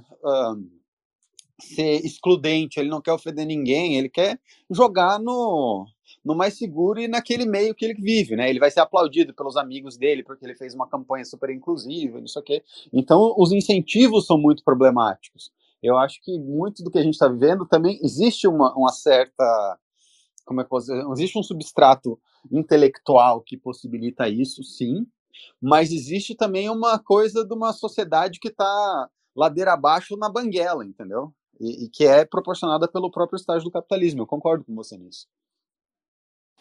E, e, tem, e tem um ponto que a gente sempre tá, tem uh, a ideia de que a sociedade, sociedade vai colapsar. Porque a gente sempre está achando que vai chegar um ponto que ninguém vai aguentar e isso vai colapsar. E, e eu acredito que não vai chegar no colapso, porque, em tese, o mundo como conhecemos já colapsou há muito tempo. Exato, o colapso e é um tá processo, tá... né? não, não, é um ponto definitivo na história. Não tem um dia que o, um romano médio acordou lá e falou: Nossa, o Império Romano caiu. Ontem eu estava aqui tudo tranquilo, né? Vendo, correndo com a minha biga aqui, estava de boa e agora caiu. O que, que eu vou fazer da minha vida, né? Não é assim que as coisas acontecem. É, é isso. A, a, o que a gente chama de sociedade ocidental é meio que a que a que é aquela que tem em Barcelona, a Sagrada Família, né, a igreja da, da Sagrada Família, que nunca acabou de. É uma eterna construção, é uma eterna ruína.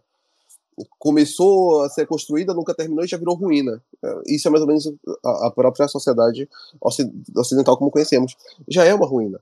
E o que vai acontecer é os valores que, que tínhamos, e a gente percebe isso nesse, nesse ponto de, de não retorno, né? que é quando você tinha da nossa gera, da geração de vocês, vai, vocês são mais velhos que eu, a geração de vocês, que tinha menos de 30 anos, apenas 0,5% uh, é, é, se considerava transgênero. Pra, da minha geração, que estou abaixo de 30, uh, já são 7%. Ou seja, houve uma mudança muito profunda de valores e de reconhecimento uh, dessa dinâmica social e é, dinâmica societal, né? Porque, enfim, eu não vou fazer digressão de conceito aqui, mas é, você teve uma mudança muito profunda de você ter no final a morte do próprio reconhecimento. Você não consegue ter um, um autoconhecimento, um auto-reconhecimento, e nessa dificuldade você acaba abrindo uh, espaço para toda essa indústria que financiou a sua confusão o Gija que ele bate nisso quando ele fala sobre como que os liberais, é, e liberal no, no, conceito americano, ou seja, os progressistas, continuam com toda essa, essa retórica contra a ideologia patriarcal. E ele fala, que patriarcado? O patriarcado acabou por conta do individualismo de mercado. O que vocês estão discursando hoje é, na verdade, tudo o que o mercado quer. Quer individualizar ainda mais, deixar tudo mais horizontal, de modo a todos nós nos olharmos sem nenhuma figura de autoridade, sendo apenas o capital, a própria autoridade que vamos é, respeitar. Nada além disso. Então ele diz, a esquerda está ainda criticando isso, enquanto deveria estar tá criticando o outro lado. Quer dizer assim, a, todo o referencial foi tirado. O, o José Barata Moura, um marxista português, muito bom, ele tem um livro sobre a praxis, uh, que é ontologista da praxis e idealismo, né? E ele fala que o, a, a, filosofia do Sartre acaba com a oposição entre, o, entre objeto e sujeito. Você tirou essa oposição. O Gigi que faz dessa oposição é o seguinte: é, o, é, o sujeito é aquele que se sujeita, ou seja, você está sujeito dentro de uma lógica social, né? Você se sujeitou a ela, então você se tornou sujeito. É, enquanto o objeto é aquele que está criando algum tipo de objeção. Estou fazendo aqui de forma, obviamente, reduzida. Ah, na, na atual conjuntura, é, somos todos sujeitos dentro dessa lógica social, porque não vai colapsar, porque nós já colapsamos né, nesse processo, é, e já estamos sujeitos dentro desse novo, uh, desse novo processo do capital. Já, já tem, algum dia eu vou ter que eh, me reconhecer com o meu pronome, sabe? ele, qual é? Ele dele, né? É, no mundo corporativo, se você quiser se sujeitar ao mundo corporativo, você já meio que vai ter. Coisa rápida, você já vai ter que colocar lá, né? Assinar seu e-mail com seus pronomes, fazer todas essas coisas de compliance que as empresas vão ter que forçar de cima para baixo. Assim, para entender, se quiser trabalhar com comunicação hoje no Brasil, em São Paulo, Rio de Janeiro, nas principais capitais, você já está completamente sujeito a isso. É, é uma área, por exemplo, que você está sujeito. Na, eu acho que cada vez mais no campo do direito você vai ficar sujeito a isso também. É, em termos profissionais, eu acho que vai ser uma avalanche nos próximos cinco anos em todas as áreas. Isso, né, e aí, uh, em, vamos dizer, não na mesma natureza, a inteligência artificial. É, não, vai ter que ser o, vai virar diferencial de emprego, né? Vai, vai ter gente uh, vendendo curso de como você ser uma minoria sexual para poder ganhar mais ou ter um aumento na carreira. vai ter curso profissionalizante, você vai ter que fazer um curso uh, de reconfiguração sexual aí para poder conseguir ter uma promoção. E só para poder concluir, porque eu acho que já falei pra caramba, o Sugamosto, uh, ele falou sobre tem uma dificuldade, eh, que há uma dificuldade assim em se fazer um tipo de enfrentamento político, né? Nesse, eh, nesse tipo de embate. Porque, de fato, eu acredito que a própria política está, está morta, e isso é engraçado se a gente for parar para pegar sobre uh, a perspectiva de que a França está queimando nesse momento, como, sei lá, todas as vezes nos últimos 200 anos, mas a, a, a França. É quase um pleonasmo, é... né? Falar que chama rebelião na França. França. Igual quando eu escrevi que as ruas da França estão cheias de ratos. Aí o Russo falou: Ah, sério? Tá cheio de rato a rua da França. Parabéns, as pessoas de Paris estarem com ratos. Mas a, a, a filosofia francesa tentou matar o mundo, né? E agora o mundo tenta matar a França. É, é um curto-circuito. E a filosofia francesa, de qualquer jeito, o Luc Van, Van ele escreveu um baita livro chamado Politicídio, que inclusive eu quero escrever um ensaio sobre o que está acontecendo na França agora para Valete, a partir desse livro, Politicídio. E uh, o, o, o Van Midelar, ele fala sobre que de 45 a 89, ou seja, do, do final da Segunda Guerra Mundial ao uh, colapso, né, ao, ao, a queda do, do, do, Muro de Berlim, enfim, colapso ali do que vinha da, da, da União Soviética, você tem um, um, uma filosofia francesa que opera muito no campo do, do de como a, o mundo deve ser e não consegue te dar respostas sobre como esse mundo é e como você vai de fato se sustentar nele. E, e isso nos influencia de tal modo até hoje que, como falaram sobre os espaços, os espaços seguros, né? É, esses, esses espaços seguros são meio assim, como que o mundo deve ser, de forma a ninguém agredir o outro, sabe? E ninguém consegue mais lidar com o mundo real. E é por isso que nessa atomização, que você não precisa mais lidar com no mundo real porque você está atomizado, você consegue uh, ser o, o, objeto perfeito ou o sujeito perfeito dentro desse capitalismo woke. E agora para concluir mesmo, a gente tem que lembrar o caso do, de, um, de um esquerdista famoso brasileiro, Idelber Avelar, o professor Idelber Avelar, que talvez tenha sido o primeiro cancelado de toda essa onda. Lá em 2014, não sei se vocês vão lembrar desse cancelamento dele, foi acusado de assédio.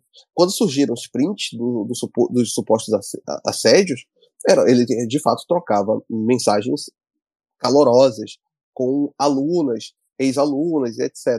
Mas era, era tudo muito consensual. Mas assim, é, ele foi acusado de assédio porque prometia amor romântico a todas e entregava um, um amor cafajeste, né? É, de querer fazer sexo e nada mais. Mas ele foi o primeiro cancelado disso tudo. O texto dele, à época, rebatendo as feministas, foi exemplar, porque ele diz as feministas estão se tornando carolas, porque há, de fato, uma, uma moralidade muito restritiva. E talvez seja esse o grande ponto de cisão entre uh, essa nova essa esquerda woke e aquela a, a, esquerda de maio de 68. Apesar dessa esquerda woke ser filha dileta daquela, que é, enquanto um buscava fazer uma moral mais permissiva, essa é uma moral muito restritiva. De modo que a sexualidade, ao passo, ainda que você tenha uma abertura para 70 gêneros, a forma de relação dentro desses gêneros é extremamente rígida.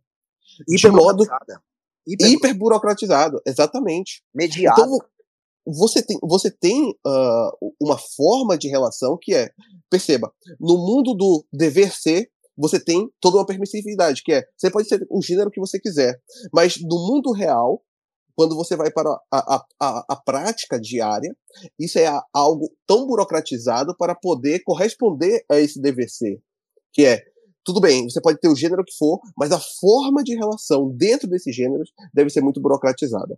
Enfim, terminei. É engraçado você colocar 68, né? A, a Camille Paglia, naquele livro dela, o Free Woman, Free Man, ela faz essa mesma analogia quando ela diz que quando ela era jovem, ela estava na universidade, a luta uh, feminina era para que as mulheres fossem livres para poderem andar à noite, para poderem ser responsáveis por si mesmas. E a luta do feminismo novo que ela estava vendo acontecer nas universidades, agora enquanto professora, era uma luta para que as mulheres pudessem ser irresponsáveis e impunemente, né? não ter que lidar com, a, com as próprias consequências das suas ações. Né? E, e ela colocava essa, essa dinâmica assim da mesma maneira e eu acho que isso em parte também é uma consequência da eficiência do nosso capitalismo né porque a gente vive hoje num mundo muito protegido, né? Eu acho que o por uma questão material mesmo, né? Imagina, uh, a nossa relação com a morte hoje é muito diferente da relação de morte que os nossos pais, que os nossos avós tinham. O próprio vegetarianismo, né, essa crescente de vegetarianismo é muito diferente uh, na relação com a comida. Você vê, nossos pais matavam galinha, nossos avós matavam galinha, não fazia sentido você ser vegetariano num universo onde você estava muito mais integrado com a natureza. Uma vez que você tem uma separação entre o seu alimento e a, a forma de produção dele, né, uh, você começa a ter essas coisas e você vai buscando esse conforto, conforto, conforto. Esse conforto vai te deixando, em alguma medida, buscando mais conforto, né, mais fragilizado e essa sua fragilidade tende a, ao ganho de eficiência e o mercado vai entregar, porque o mercado quer entregar aquilo que as pessoas querem consumir. Né? Então, você acaba caindo nessas maluquices, nessas abstrações Isso. totais da realidade, do cara achar que, tipo assim, uma palavra vai ofendê-lo, né? Uma palavra. Imagina o nosso, um ancestral nosso, imagina um australopiteco, ou imagina um, um romano, ou um grego, ou um português das navegações, o cara ter a consciência de que uma palavra vai ser ofensiva, de que ele vai se ofender porque alguém chamou ele disso ou daquilo. Não faz o menor sentido, por quê? Porque o perigo que esse cara experimentava era um perigo real. Ele experimentava um perigo de guerra, de peste, de animais predadores, né? Ele tinha, ele tinha perigos reais, e esses perigos reais colocavam esses perigos subjetivos como palhaçada. Agora, como a gente está uh, desconectado dos perigos reais, né, por conta da eficiência do capitalismo em nos proteger, a gente começa a perceber perigos que são fantasiosos, né, como palavras ofensivas. Não, e, e eu queria só concluir aqui com uma coisa, que é tem uma oposição entre, entre gerações, que eu acho que pode ser muito bem exemplificado sobre o espírito do tempo de cada geração, que é o, a partir do perso personagem Batman. O filme do. Nossa, eu vi. Do Nolan foi de 2008. Não, não, nem não, vou falar desse de agora, do, não. Do The Flash, eu vou falar do, do, do Não, eu não vou nem falar desse. Nossa, não vai. vou nem falar desse. É. Porque eu achei muito pouco sutil. É, é, quando a coisa é muito, muito na cara, não tem graça. O de 2008, do Nolan, é, o, o, o Coringa, tem uma posição muito grande com aquele do Jack Nicholson. O do Jack Nicholson era muito mais ele fazer uh, o que tinha que fazer, porque ele era de fato alguém que não tinha mais nada a perder. Ele queima a, a cara lá da, da, da, mulher dele, pra, porque aquilo ali é a arte para ele. Ele, sabe, é, faz um poema que quer a cabeça do Batman numa bandeja, ou seja, na bandeja que tá na mão dele. É muito mais assim, eu irei fazer, é, essa aqui é minha minha condição. É, a do, do Heath Ledger, é, ele, a, o ato final dele é compartilhar a, a responsabilidade da morte, de uma, de uma grande morte, com diversas outras pessoas quando ele deixa na mão de condenados e de pessoas comuns uh, a, a solução que é explodir um outro barco. Então, assim, ele pulveriza a, a, a responsabilidade sobre a morte em diversas pessoas, em diversos anônimos, em, vez dele próprio tomar aquela decisão. Então, você perceba que o, a própria psicopatia é, de, em diferentes gerações sendo retratado a partir desse espírito do tempo de cada uma. É engraçado, né? Um dos caras que a gente falou aqui, que é o Jonathan Haidt, que, é, que é, o psicólogo, ele tem um texto muito bom uh, que fala um pouco sobre isso, e o texto dele, uh, que ele começou a se perguntar, né, junto com, com outros psicólogos também, por que disso, né? Ele começou a olhar algumas incidências, por exemplo, tinha incidências de pessoas chamando a polícia para o campus universitário porque tinha um rato no, no dormitório. Né? Não faz o menor sentido. Imagina você ligar para a polícia, discar 190 aqui nos Estados Unidos, chega uma viatura na sua casa porque tem um rato na, embaixo da sua cama. Mas, enfim, e ele começou a pesquisar e, e entrar nisso, e a tese que ele defende, e, e, é interessante a gente falar dele aqui, porque ele é um do, dos caras liberais, né, no sentido americano, que está contra a agenda woke, é que existe um locus interno e um locus externo, né? O locus interno é você se colocando frente ao mundo, é você querendo explorar, é você tendo essa expansividade frente ao mundo, e o locus externo é quase um determinismo, assim, onde as circunstâncias do mundo, as circunstâncias externas que determinam se você vai ser bem sucedido, se você vai ser mal sucedido, uh, se você vai ganhar dinheiro, se você vai conseguir ter uma namorada, enfim. E, e, isso é meio que você falou nesse sentido do Coringa, né? O, o primeiro Coringa é um agente, ele é um agente, né? De, ele tem um locus interno, ele vai lá e, e ele produz o, o terror. O, o, Coringa do Heath Ledger realmente ele tem essa essa terceirização, né? Ele, ele, se, ele vê o caos no mundo e ele é um agente promotor disso, mas em última medida ele depende de agentes externos.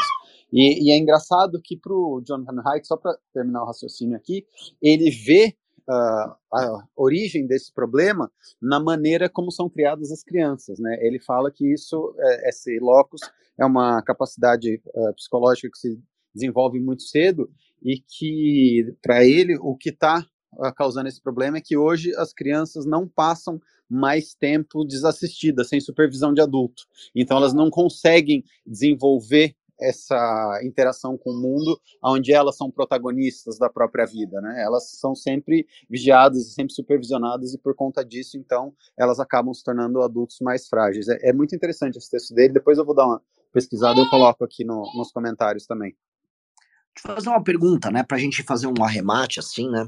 É, e, e o começo, que é inclusive o tema aqui do, do que a gente estava tratando, a gente acabou chegando em teorias advindas do campo progressista, especialmente americanas e europeias, e financiamento capitalista, ou seja, grandes empresas, grandes corporações, fundos de investimento financiando. Você pega um mínimo denominador comum que a gente pega entre os críticos do woke vindos da esquerda e os da direita, é uma crítica ao grande capital. Eu acho que você pode cravar ali uma. Inclusive, especialmente a galera da esquerda, eles têm um histórico muito grande disso. Eu volto a citar. Esses grandes, esses grandes nomes, você vai pegar eles nos anos 90, vai pegar no começo dos anos 2000, uma galera muito dura contra. É, críticas contra a globalização, críticas contra, vamos dizer, a relação promíscua do sistema financeiro com os respectivos estados. É, minha pergunta aqui, olha só, que é essa envolve até assim, pô, eu do MBL, né? Então, é, o verdadeiro liberalismo é o liberalismo que se encaminha para ser o liberalismo woke. Essa é a primeira coisa. E dois, qual é a convergência possível? Aí eu jogo para todo mundo para gente responder. Qual é a convergência possível uh, ah, para responder esse problema? Ou se é possível uma convergência? Nossa, agora eu falei igual um, é. um cara preto. Qual é a convergência possível? ou se é possível?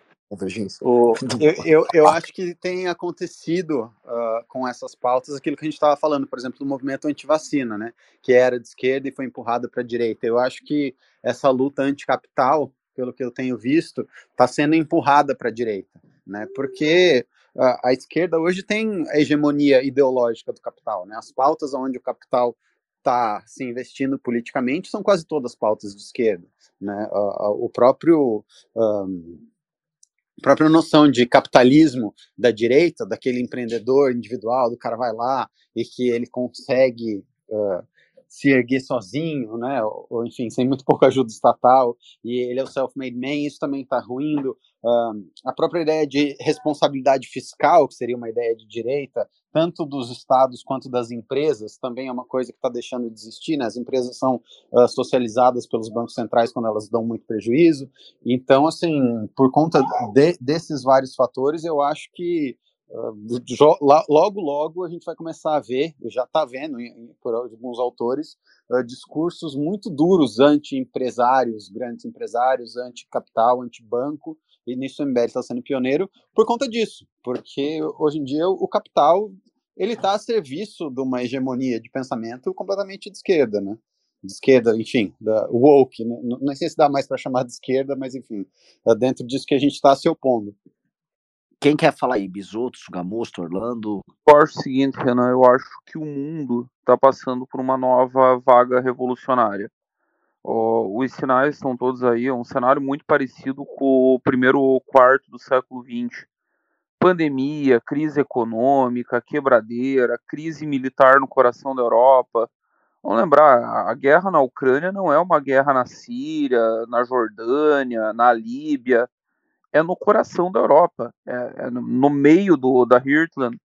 Então, eu acho que os sinais, o que está acontecendo na França agora, em momentos como esses, as teorias deixam de ter a importância que elas têm em momentos de paz, e o que vai responder vai ser a prática.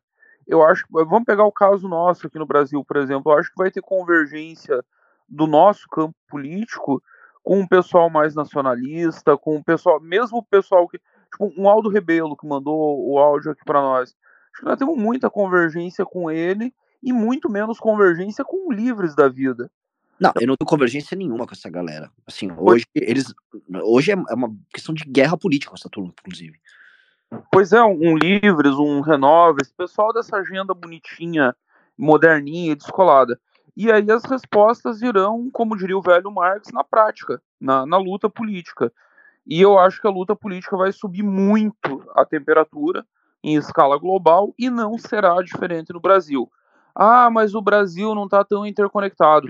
Em 30, nós tivemos uma revolução aqui por causa da quebra da Bolsa em Nova York em 29. Então, o Brasil será afetado sim. Eu vejo uma elite cada vez mais desconectada da realidade, uma elite querendo expressar esses valores. Você falou muito bem antes do essa vontade de imitar o, o que eles acham que é o mundo desenvolvido, o primeiro mundo, essa elite cada vez mais desconectada da realidade, e daqui a pouco a, a resposta vai explodir nas ruas, vai explodir em tudo quanto é lugar. Se não se resolver pela via eleitoral, vai se resolver por alguma outra via, não importando quantas threads o Gilmar Mendes faça para tentar calar quem acha que o arranjo de 88 está falido. Não é só o arranjo de 88, é o arranjo, é o arranjo de 68, é o arranjo frankfurtiano, é, é o arranjo dessa esquerda que descolou e que fala para um micro nicho. Eu ouvi o, ouvi o Orlando falando dos números dos Estados Unidos e quem se identifica como trans continua sendo uma ínfima minoria. Aqui no Brasil, menos ainda. A, a galera que compra esses discursos por valor de face é uma ínfima minoria.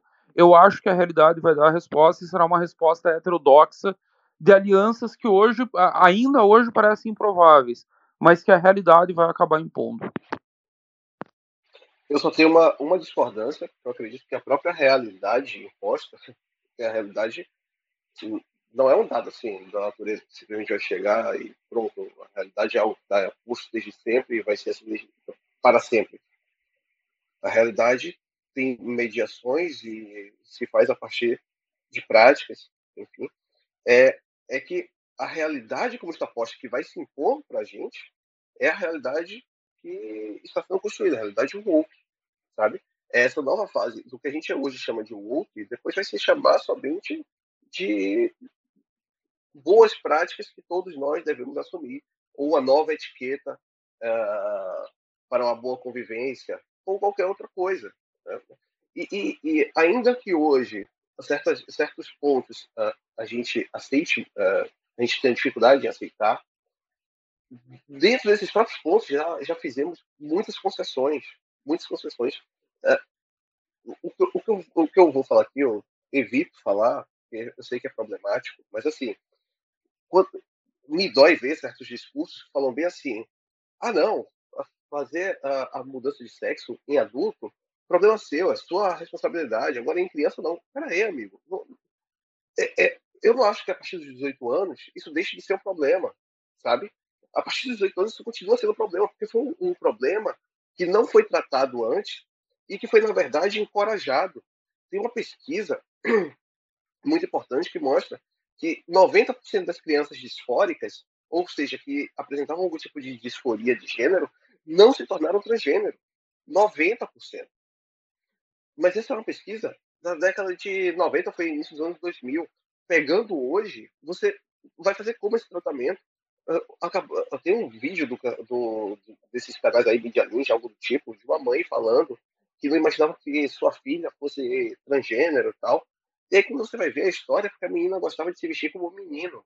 E pronto, por conta disso, já trata como, como menino e pronto é, coloca, já já está usando bloqueador hormonal, sabe? É, no, no, Reino Unido, a principal uh, empresa farmacêutica do país fazia uh, usar bloqueadores hormonais a partir dos oito anos. Crianças de oito anos estão tendo sua puberdade castrada, acabada ali, uh, com bloqueadores hormonais, e, e são consequências para toda a vida. Não é algo que você consegue ser um botão de on-off, você faz e não volta mais. E eu não acho que seja algo tão ínfimo. Eu acho que é algo que está alastrando assustadoramente. Se era 0,5 há 10 anos, hoje são 7%, né? eu não quero imaginar com, com, com, essa matemática onde a gente vai parar. É, e, sim. Não, eu ia te falar assim, isso não vai ser resolvido com esse papo de livre de mercado de ideia. Eu, sendo bem honesto, tá? É, eu, eu, sou da, eu sou da tua tese aí. Eu só não posso ficar falando tanto porque a galera fica brava comigo no, lá no MBL. Mas, enfim, eu não, acho, eu não acredito muito nisso, não, cara, de livre mercado de Ainda mais com o que a gente tá falando aqui, uma competição completamente desleal no, no suposto livre mercado de ideias. É, a, nesse livre mercado de ideias, hoje, há uma imposição é, de uma determinada. Não tô falando de determinada agenda, mas assim, é, é essa pessoa que pode estar confusa ela vai obter as respostas ali nessa imposição cultural que está sendo feita sobre ela.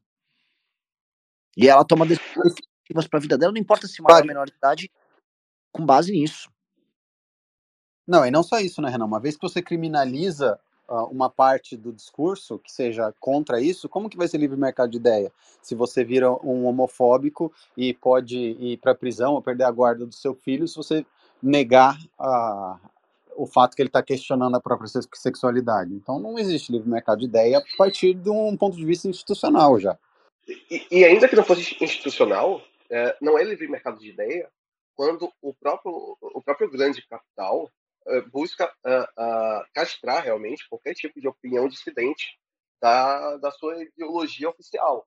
Porque quando empresas, para serem financiadas, para poderem ter aportes de, de investimento, precisam ter uma boa pontuação dentro daquelas boas práticas que alguns pequenos players, porque a ideia de livre mercado que a direita liberal defendeu, e eu acho que é uma, uma ideia extremamente idealista, é de que o, o mercado ele se faz a partir de uma multiplicidade infinita de players que vão ali negociando, tendo, sabe, é, o valor vai sendo criado de uma forma X, e não é.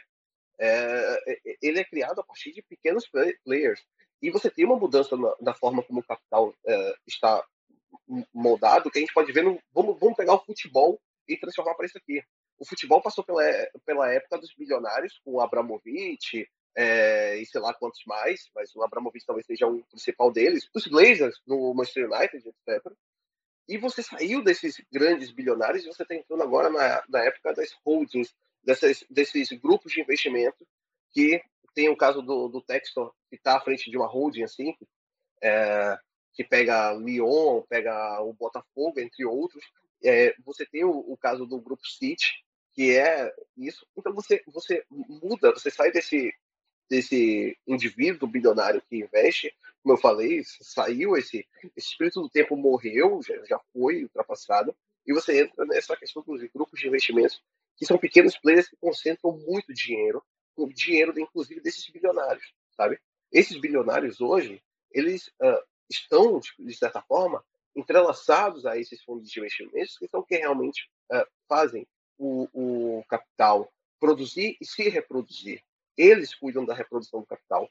E o capitalismo woke é a nova forma de reprodução do capital. Porque o capitalismo é um, um, um, um, capitalismo liberal, enfim, isso que a gente conhece como esse arranjo capitalista, é uma sucessão de crises para, uh, de, para poder se desenvolver. Né? A gente vem em uma, uma associação de crises. E a, a, a morte da política é tão real nesse, nesse sentido que a gente entra naquilo que o Anabel traz, que é o estado de exceção. É, a, cada, a cada nova crise, mais direitos são, são suprimidos e a gente entra numa nova fase de exceção, numa nova fase de exceção e que é suplantada por uma nova fase de exceção. É, o, a, a, Europa está vivendo um, um eterno caso de exceção em relação aos refugiados, que cria uma crise interna é, que não pode ser de forma alguma dirimida, porque você é, é, tem uma ideia de que foi criada uma crise em tal lugar, e é aquela questão, é, é tudo tão interconectado, que tem uma crise na Síria, e é por isso que aqui você vai ter que aceitar dessa forma que chega aqui, independente dos resultados práticos do dia a dia. E isso pode ser colocado para a imigração, a pauta racial, a pauta uh, da, sexualidade, que são bases para uh, o internacionalismo que faz parte dessa nova uh, desse capitalismo woke. Né? O capitalismo woke ele é muito mais devastador do que qualquer outro. Ele de fato é um internacionalismo muito potente. A ideia de Estado-nação inexiste e inexiste mesmo. Uh, basta ver que você pode congelar bens, congelar capital de qualquer pessoa, é, apenas se aquilo ali não estiver de acordo com essa nova moralidade. E é uma moralidade que pega todos nós. Não, ótimo ponto esse do, do, congelamento de capital, né? A gente viu isso um, acontecendo com os bilionários russos, né? Você teve isso acontecendo com os caminhoneiros uh, canadenses e cada vez mais, realmente, eu, eu acho que a gente vai estar tá experimentando esse tipo de coisa. E eu estava até falando isso por causa dessa história da França, né? É, é muito engraçado você ver, por exemplo, uh, a França agora importou o BLM, né, para a França mas a reação que foi com o, com o BLM aqui nos Estados Unidos versus a relação que uh, o governo a repressão do Estado do governo contra os caminhoneiros uh, canadenses foi muito desproporcional, né? Tanto foi desproporcional o estrago que foi feito, quanto a retaliação do governo. E a justificativa para que um fosse retaliado e outro não fosse retaliado foi justamente que um estava adequado ao, ao zeitgeist de agenda woke, né? Então, uh, realmente existia um, uma virtude, né, de, uh, como eu posso dizer assim, dívida histórica em um, em um protesto, e no outro protesto, não. No outro protesto era simplesmente a, a semente do fascismo nascendo, quando na verdade a gente sabe que nem uma coisa nem outra eram bem assim, né? Mas uma repressão do Estado é justificada, e na outra você tem um país que é a maior economia do mundo, de joelhos, e não pode nem articular a própria defesa, porque a articulação da própria defesa fere aquilo que está estabelecido. E se você for contra o que uh, a ideologia woke prega como virtuoso, então você automaticamente se torna uma má pessoa, se torna um canceroso indefensável. É, assim, o, o, é muito louco, assim, uma, uma parada, você pegou o exemplo da França, né? Lá na França todo mundo sabe o que está acontecendo, mas ninguém pode falar o que está acontecendo. Então o pessoal fica é só tateando e fingindo que o problema que é muito óbvio, que está na cara de todo mundo, é, é outra coisa. Ah, não, a, a questão policial do não sei o quê. Não é questão policial porcaria nenhuma. Esse é, protesto, assim, francês queimar coisa e fazer protesto é uma constante. Agora, você não vai falar que é igual o que está acontecendo agora com os coletes amarelos. São parcelas diferentes da população francesa que estão fazendo isso. É, e tampouco você vai falar da cobertura da imprensa de ambos os casos e de como a imprensa trata e de como o poder estabelecido do trata. A gente pega aqui, são dois casos, teve queimar, carro queimado, você teve é, bagunça, você teve cidade parada tal, mas são duas naturezas diferentes, duas formas de abordagem diferentes, e a abordagem atual, que é vamos dizer, uma versão francesa do Black Lives Matter, é uma coisa muito mais profunda, que envolve uma questão migratória e uma questão de, eu acho, uma situação de quase uma sociedade de castas que você tem ali na, na França. Quase toda a Europa, em grande medida, tem isso, mas a França é uma coisa muito clara porque os imigrantes, eles claramente, eles devem ocupar um papel social que tem limites. O papel social deles, os franceses são o francês branco, né, o francês, vai, o francês clássico, se eu posso falar assim, ele, ele quer ocupar e ocupa algumas determinadas posições de poder ali, e é uma cidade muito fria nessas relações com, com essas pessoas que estão abaixo, esses imigrantes. Ao mesmo tempo, esses imigrantes estão se tornando maioria, ao, ao, a ponto de vai, a população até 25 anos e tal, é quase, praticamente meio a meio já, entre imigrantes e, o, e o, os franceses, vai, não sei que termo usar, francês branco, vai. Então é óbvio que é, é, é, um, é um barril de pólvora que tá indo, só que isso não pode ser abordado, isso não é tratado. Eu fiz uma thread ontem, acho que ontem ou anteontem, só comentando e ainda comentando assim, ó. Só que é o seguinte, eu, tô, eu tenho pena nenhuma de estar acontecendo com os franceses. Para mim, eu, inclusive, essa questão europeia, eu não, não tenho a menor a solidariedade com os europeus, porque para mim isso é um suicídio é, que eles vêm cometendo de forma muito consciente. E quando você conversa com a juventude, não importa o país da, do Portugal, da Espanha, da Itália, da Suécia, da Inglaterra, da França, as pessoas sequer aceitam conversar sobre o assunto. Né? Então é, é, um suicídio assim, as pessoas sabem o que elas estão fazendo, e eu quero mais que elas, honestamente, que elas se eu sou brasileiro, não sou europeu, eu não tenho nenhuma tara nesse negócio do ah, o Ocidente, o nosso Ocidente. Para mim é o seguinte, que, que, o, que os imigrantes tomem e façam bom uso ali do, do território que eles estão ocupando e que é, aproveitem as oportunidades. Eu não tenho, de fato, assim, não tenho nenhuma grande esperança com o que eu vejo ali na Europa, mas eu botei isso nesses termos.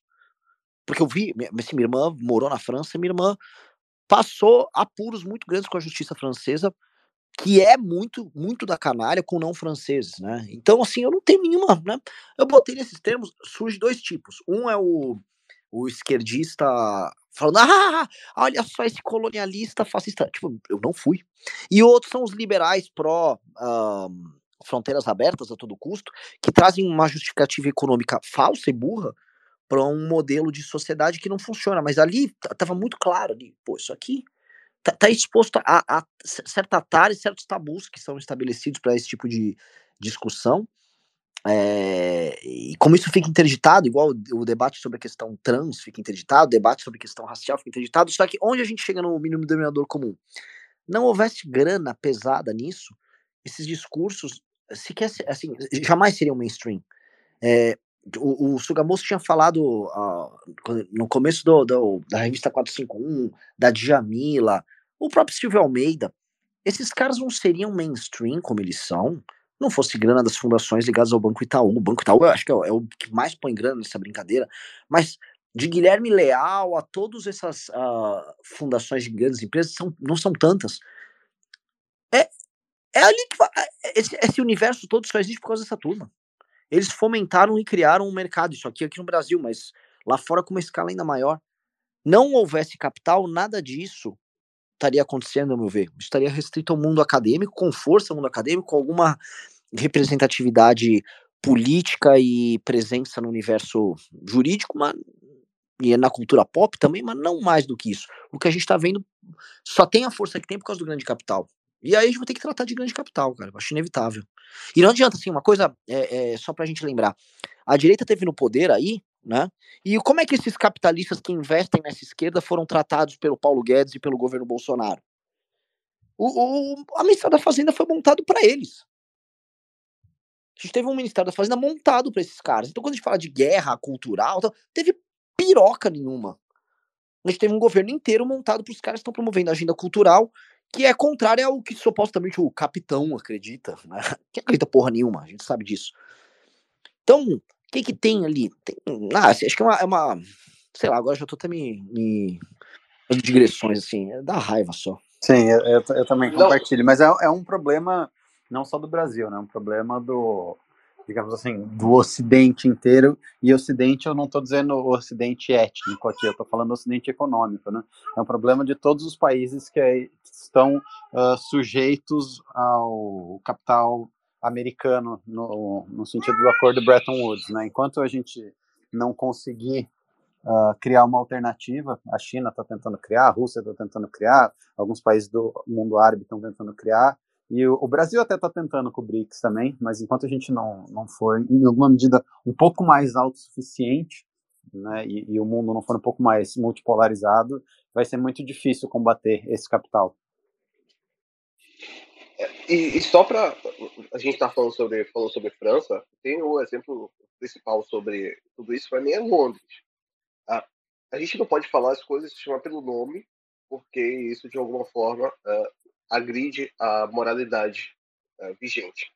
Mas até 1980, era, ou foi em 1990, algo do tipo, 80% da população uh, londrina era branca.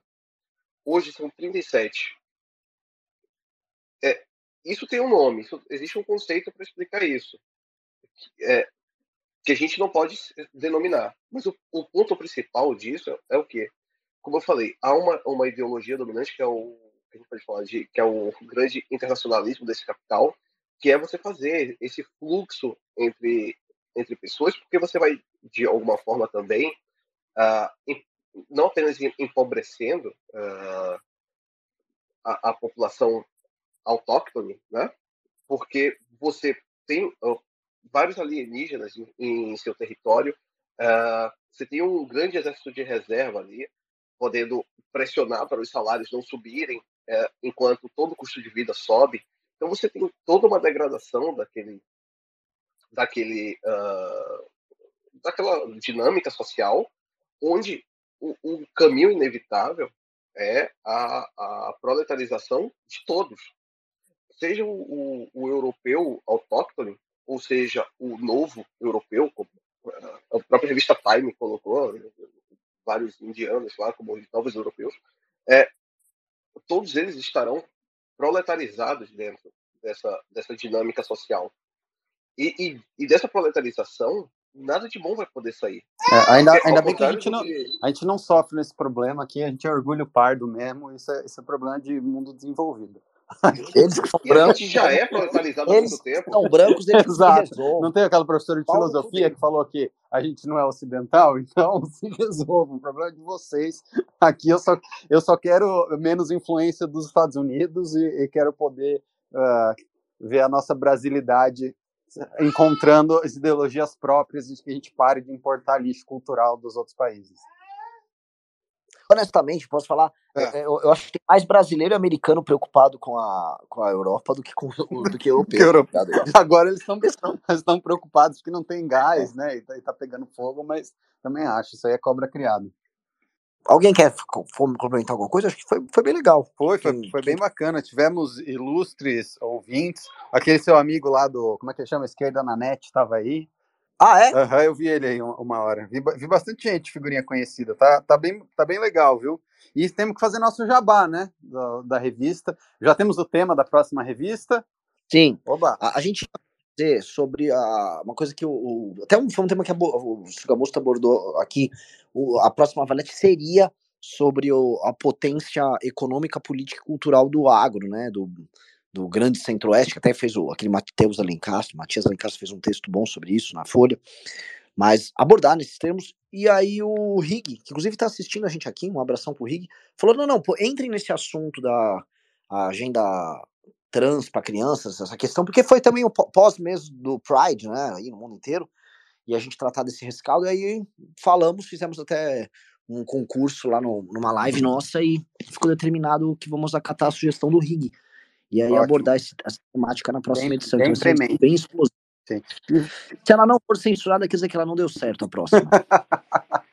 Ótimo. Então, assinem, gente, para você receber em casa, porque vai virar edição de colecionador essa, pelo que eu tô vendo. Sério, entrem no grupo lá, no grupo do Telegram, tá aqui nos comentários.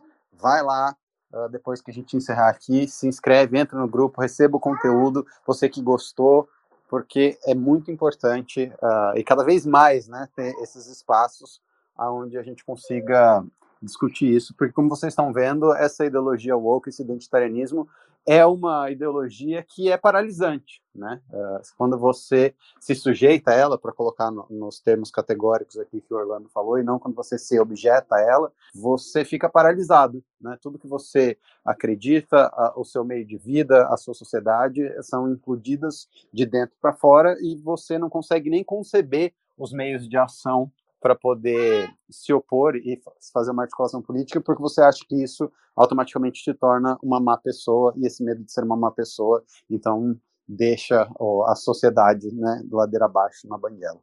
É isso aí, perfeito. Foi muito bom hoje aqui, cara. Agradeço demais. Assinem a Valete, assinem o clube também. Obrigado aí. Então, perfeito. Renan, quer encerrar com mais alguma coisa ou podemos terminar? Pode terminar, manda ver. Então, bom resto de domingo aí para todo mundo e, de novo, entre no grupo do Telegram e assinem a revista. Um abraço.